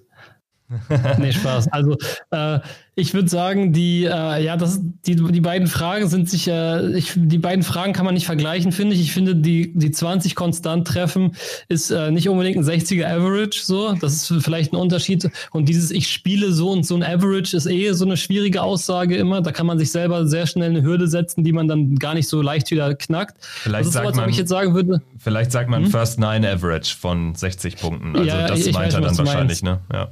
Ich weiß, was du meinst, aber ich sag's trotzdem grundsätzlich, weil ähm, ich sage ja jetzt auch nicht, ich spiele 78er Average, weil ich es halt gemacht habe, einmal bei der PDC jetzt zum Beispiel. Also das ist generell eine Sache, wo man sich nicht so viel Druck machen sollte, meiner Meinung nach. Aber wenn du mich jetzt, also ich, ich sage immer, es ist die Königsdisziplin, einfach 30 Darts in die Single 20 zu werfen hintereinander, weil es ist unfassbar, was dein Kopf so ab dem 16. Dart versucht, es dir auszureden, weil du ja nur dieses Ziel hast. Es ist dann ja nicht mehr irgendwie, es ist, hat ja auch, es ist ja auch kein spielrelevanter Faktor, ob du jetzt die Single 20 triffst, weil im Normalfall gehst du aufs Triple und da ist die Chance natürlich auszureißen, weil an der Stelle das Feld einfach schmaler ist, ist die Chance natürlich größer, mal eine Triple 5 oder eine Triple 1 dabei zu haben. Ähm, aber es ist eine unglaublich krasse Konzentrationsübung, mal auf die 20 zu werfen, einfach die ganze Zeit auf die große. Ähm, würde ich jetzt trainingstechnisch vielleicht nicht unbedingt empfehlen, aber um die Frage so zu beantworten, wann ich so in diesem Bereich gespielt habe, hm, also ich habe mir meine erste Scheibe Anfang 2017 geholt, dann aber wie gesagt das erste Jahr sehr, sehr sporadisch gespielt, bis dann halt die Promidats WM Anfang 2018 kam, dann wurde es ein bisschen mehr. Und ab Oktober 2018 spiele ich jetzt sehr regelmäßig. Und ich würde sagen, ja, bis man so wirklich konstant die 20 getroffen hat, hat es schon länger gedauert, als man denkt. Also muss ich echt sagen, ich glaube, es hat schon so ein, so ein anderthalb Jährchen haben es bestimmt gedauert. Bis ich, also bis man das, das ist jetzt eine realistische Einordnung, ne? Du kannst ja halt auch einen Abend spielen und triffst die ganze Zeit und sagst, jetzt habe ich das Level, aber wird halt äh, de facto nicht so sein. Ähm, deswegen, ich glaube, das ist aber auch so eine Sache, da würde ich eher trainieren, weiß nicht, neun Darts auf die Triple 20, dann neun auf die Triple 19, neun auf die Triple 18, um einfach so ein bisschen das ganze Board, also ich würde am Anfang halt das Board spielen und nicht unbedingt die 20, vielleicht als kleinen Tipp, aber ich, ich könnte halt, weil ich ja so ein, ich bin ja so ein kleiner Theoretiker, deswegen habe ich ein relativ großes theoretisches Wissen und ich könnte jetzt hier anfangen, dir ja, direkt zu sagen, wie du wahrscheinlich besser wirst, aber das muss ich, das Wissen muss ich leider noch so lange für mich behalten, bis ich selber äh, so gut bin, dass man es mir dann noch abkauft. Ja, Marcel, äh, vielen, vielen Dank für, für diese Einblicke oder auch nicht am Ende, aber das sei dir gestattet. Ähm, das äh, können wir auch nachvollziehen. Ähm, wir sind sicher, dass du auch noch das ein oder andere Mal natürlich hier von deinen Erfahrungen, von deinen Fortschritten berichten wirst im Rahmen von, von Events, auch von PDC-Events, wie es jetzt der Fall war.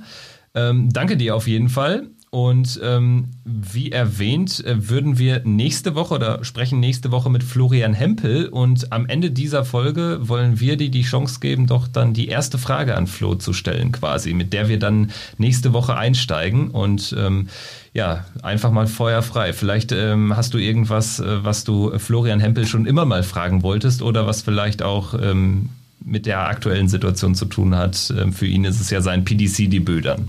Ich hätte zwei Fragen. Einmal würde ich ihn gerne fragen, wie ihm so die erste Woche englisches Essen regelmäßig geschmeckt hat, weil da hört man auch einige interessante Dinge, auch aus den deutschen Reihen, äh, dass da teilweise so ein paar Leute nicht die größten Fans sind.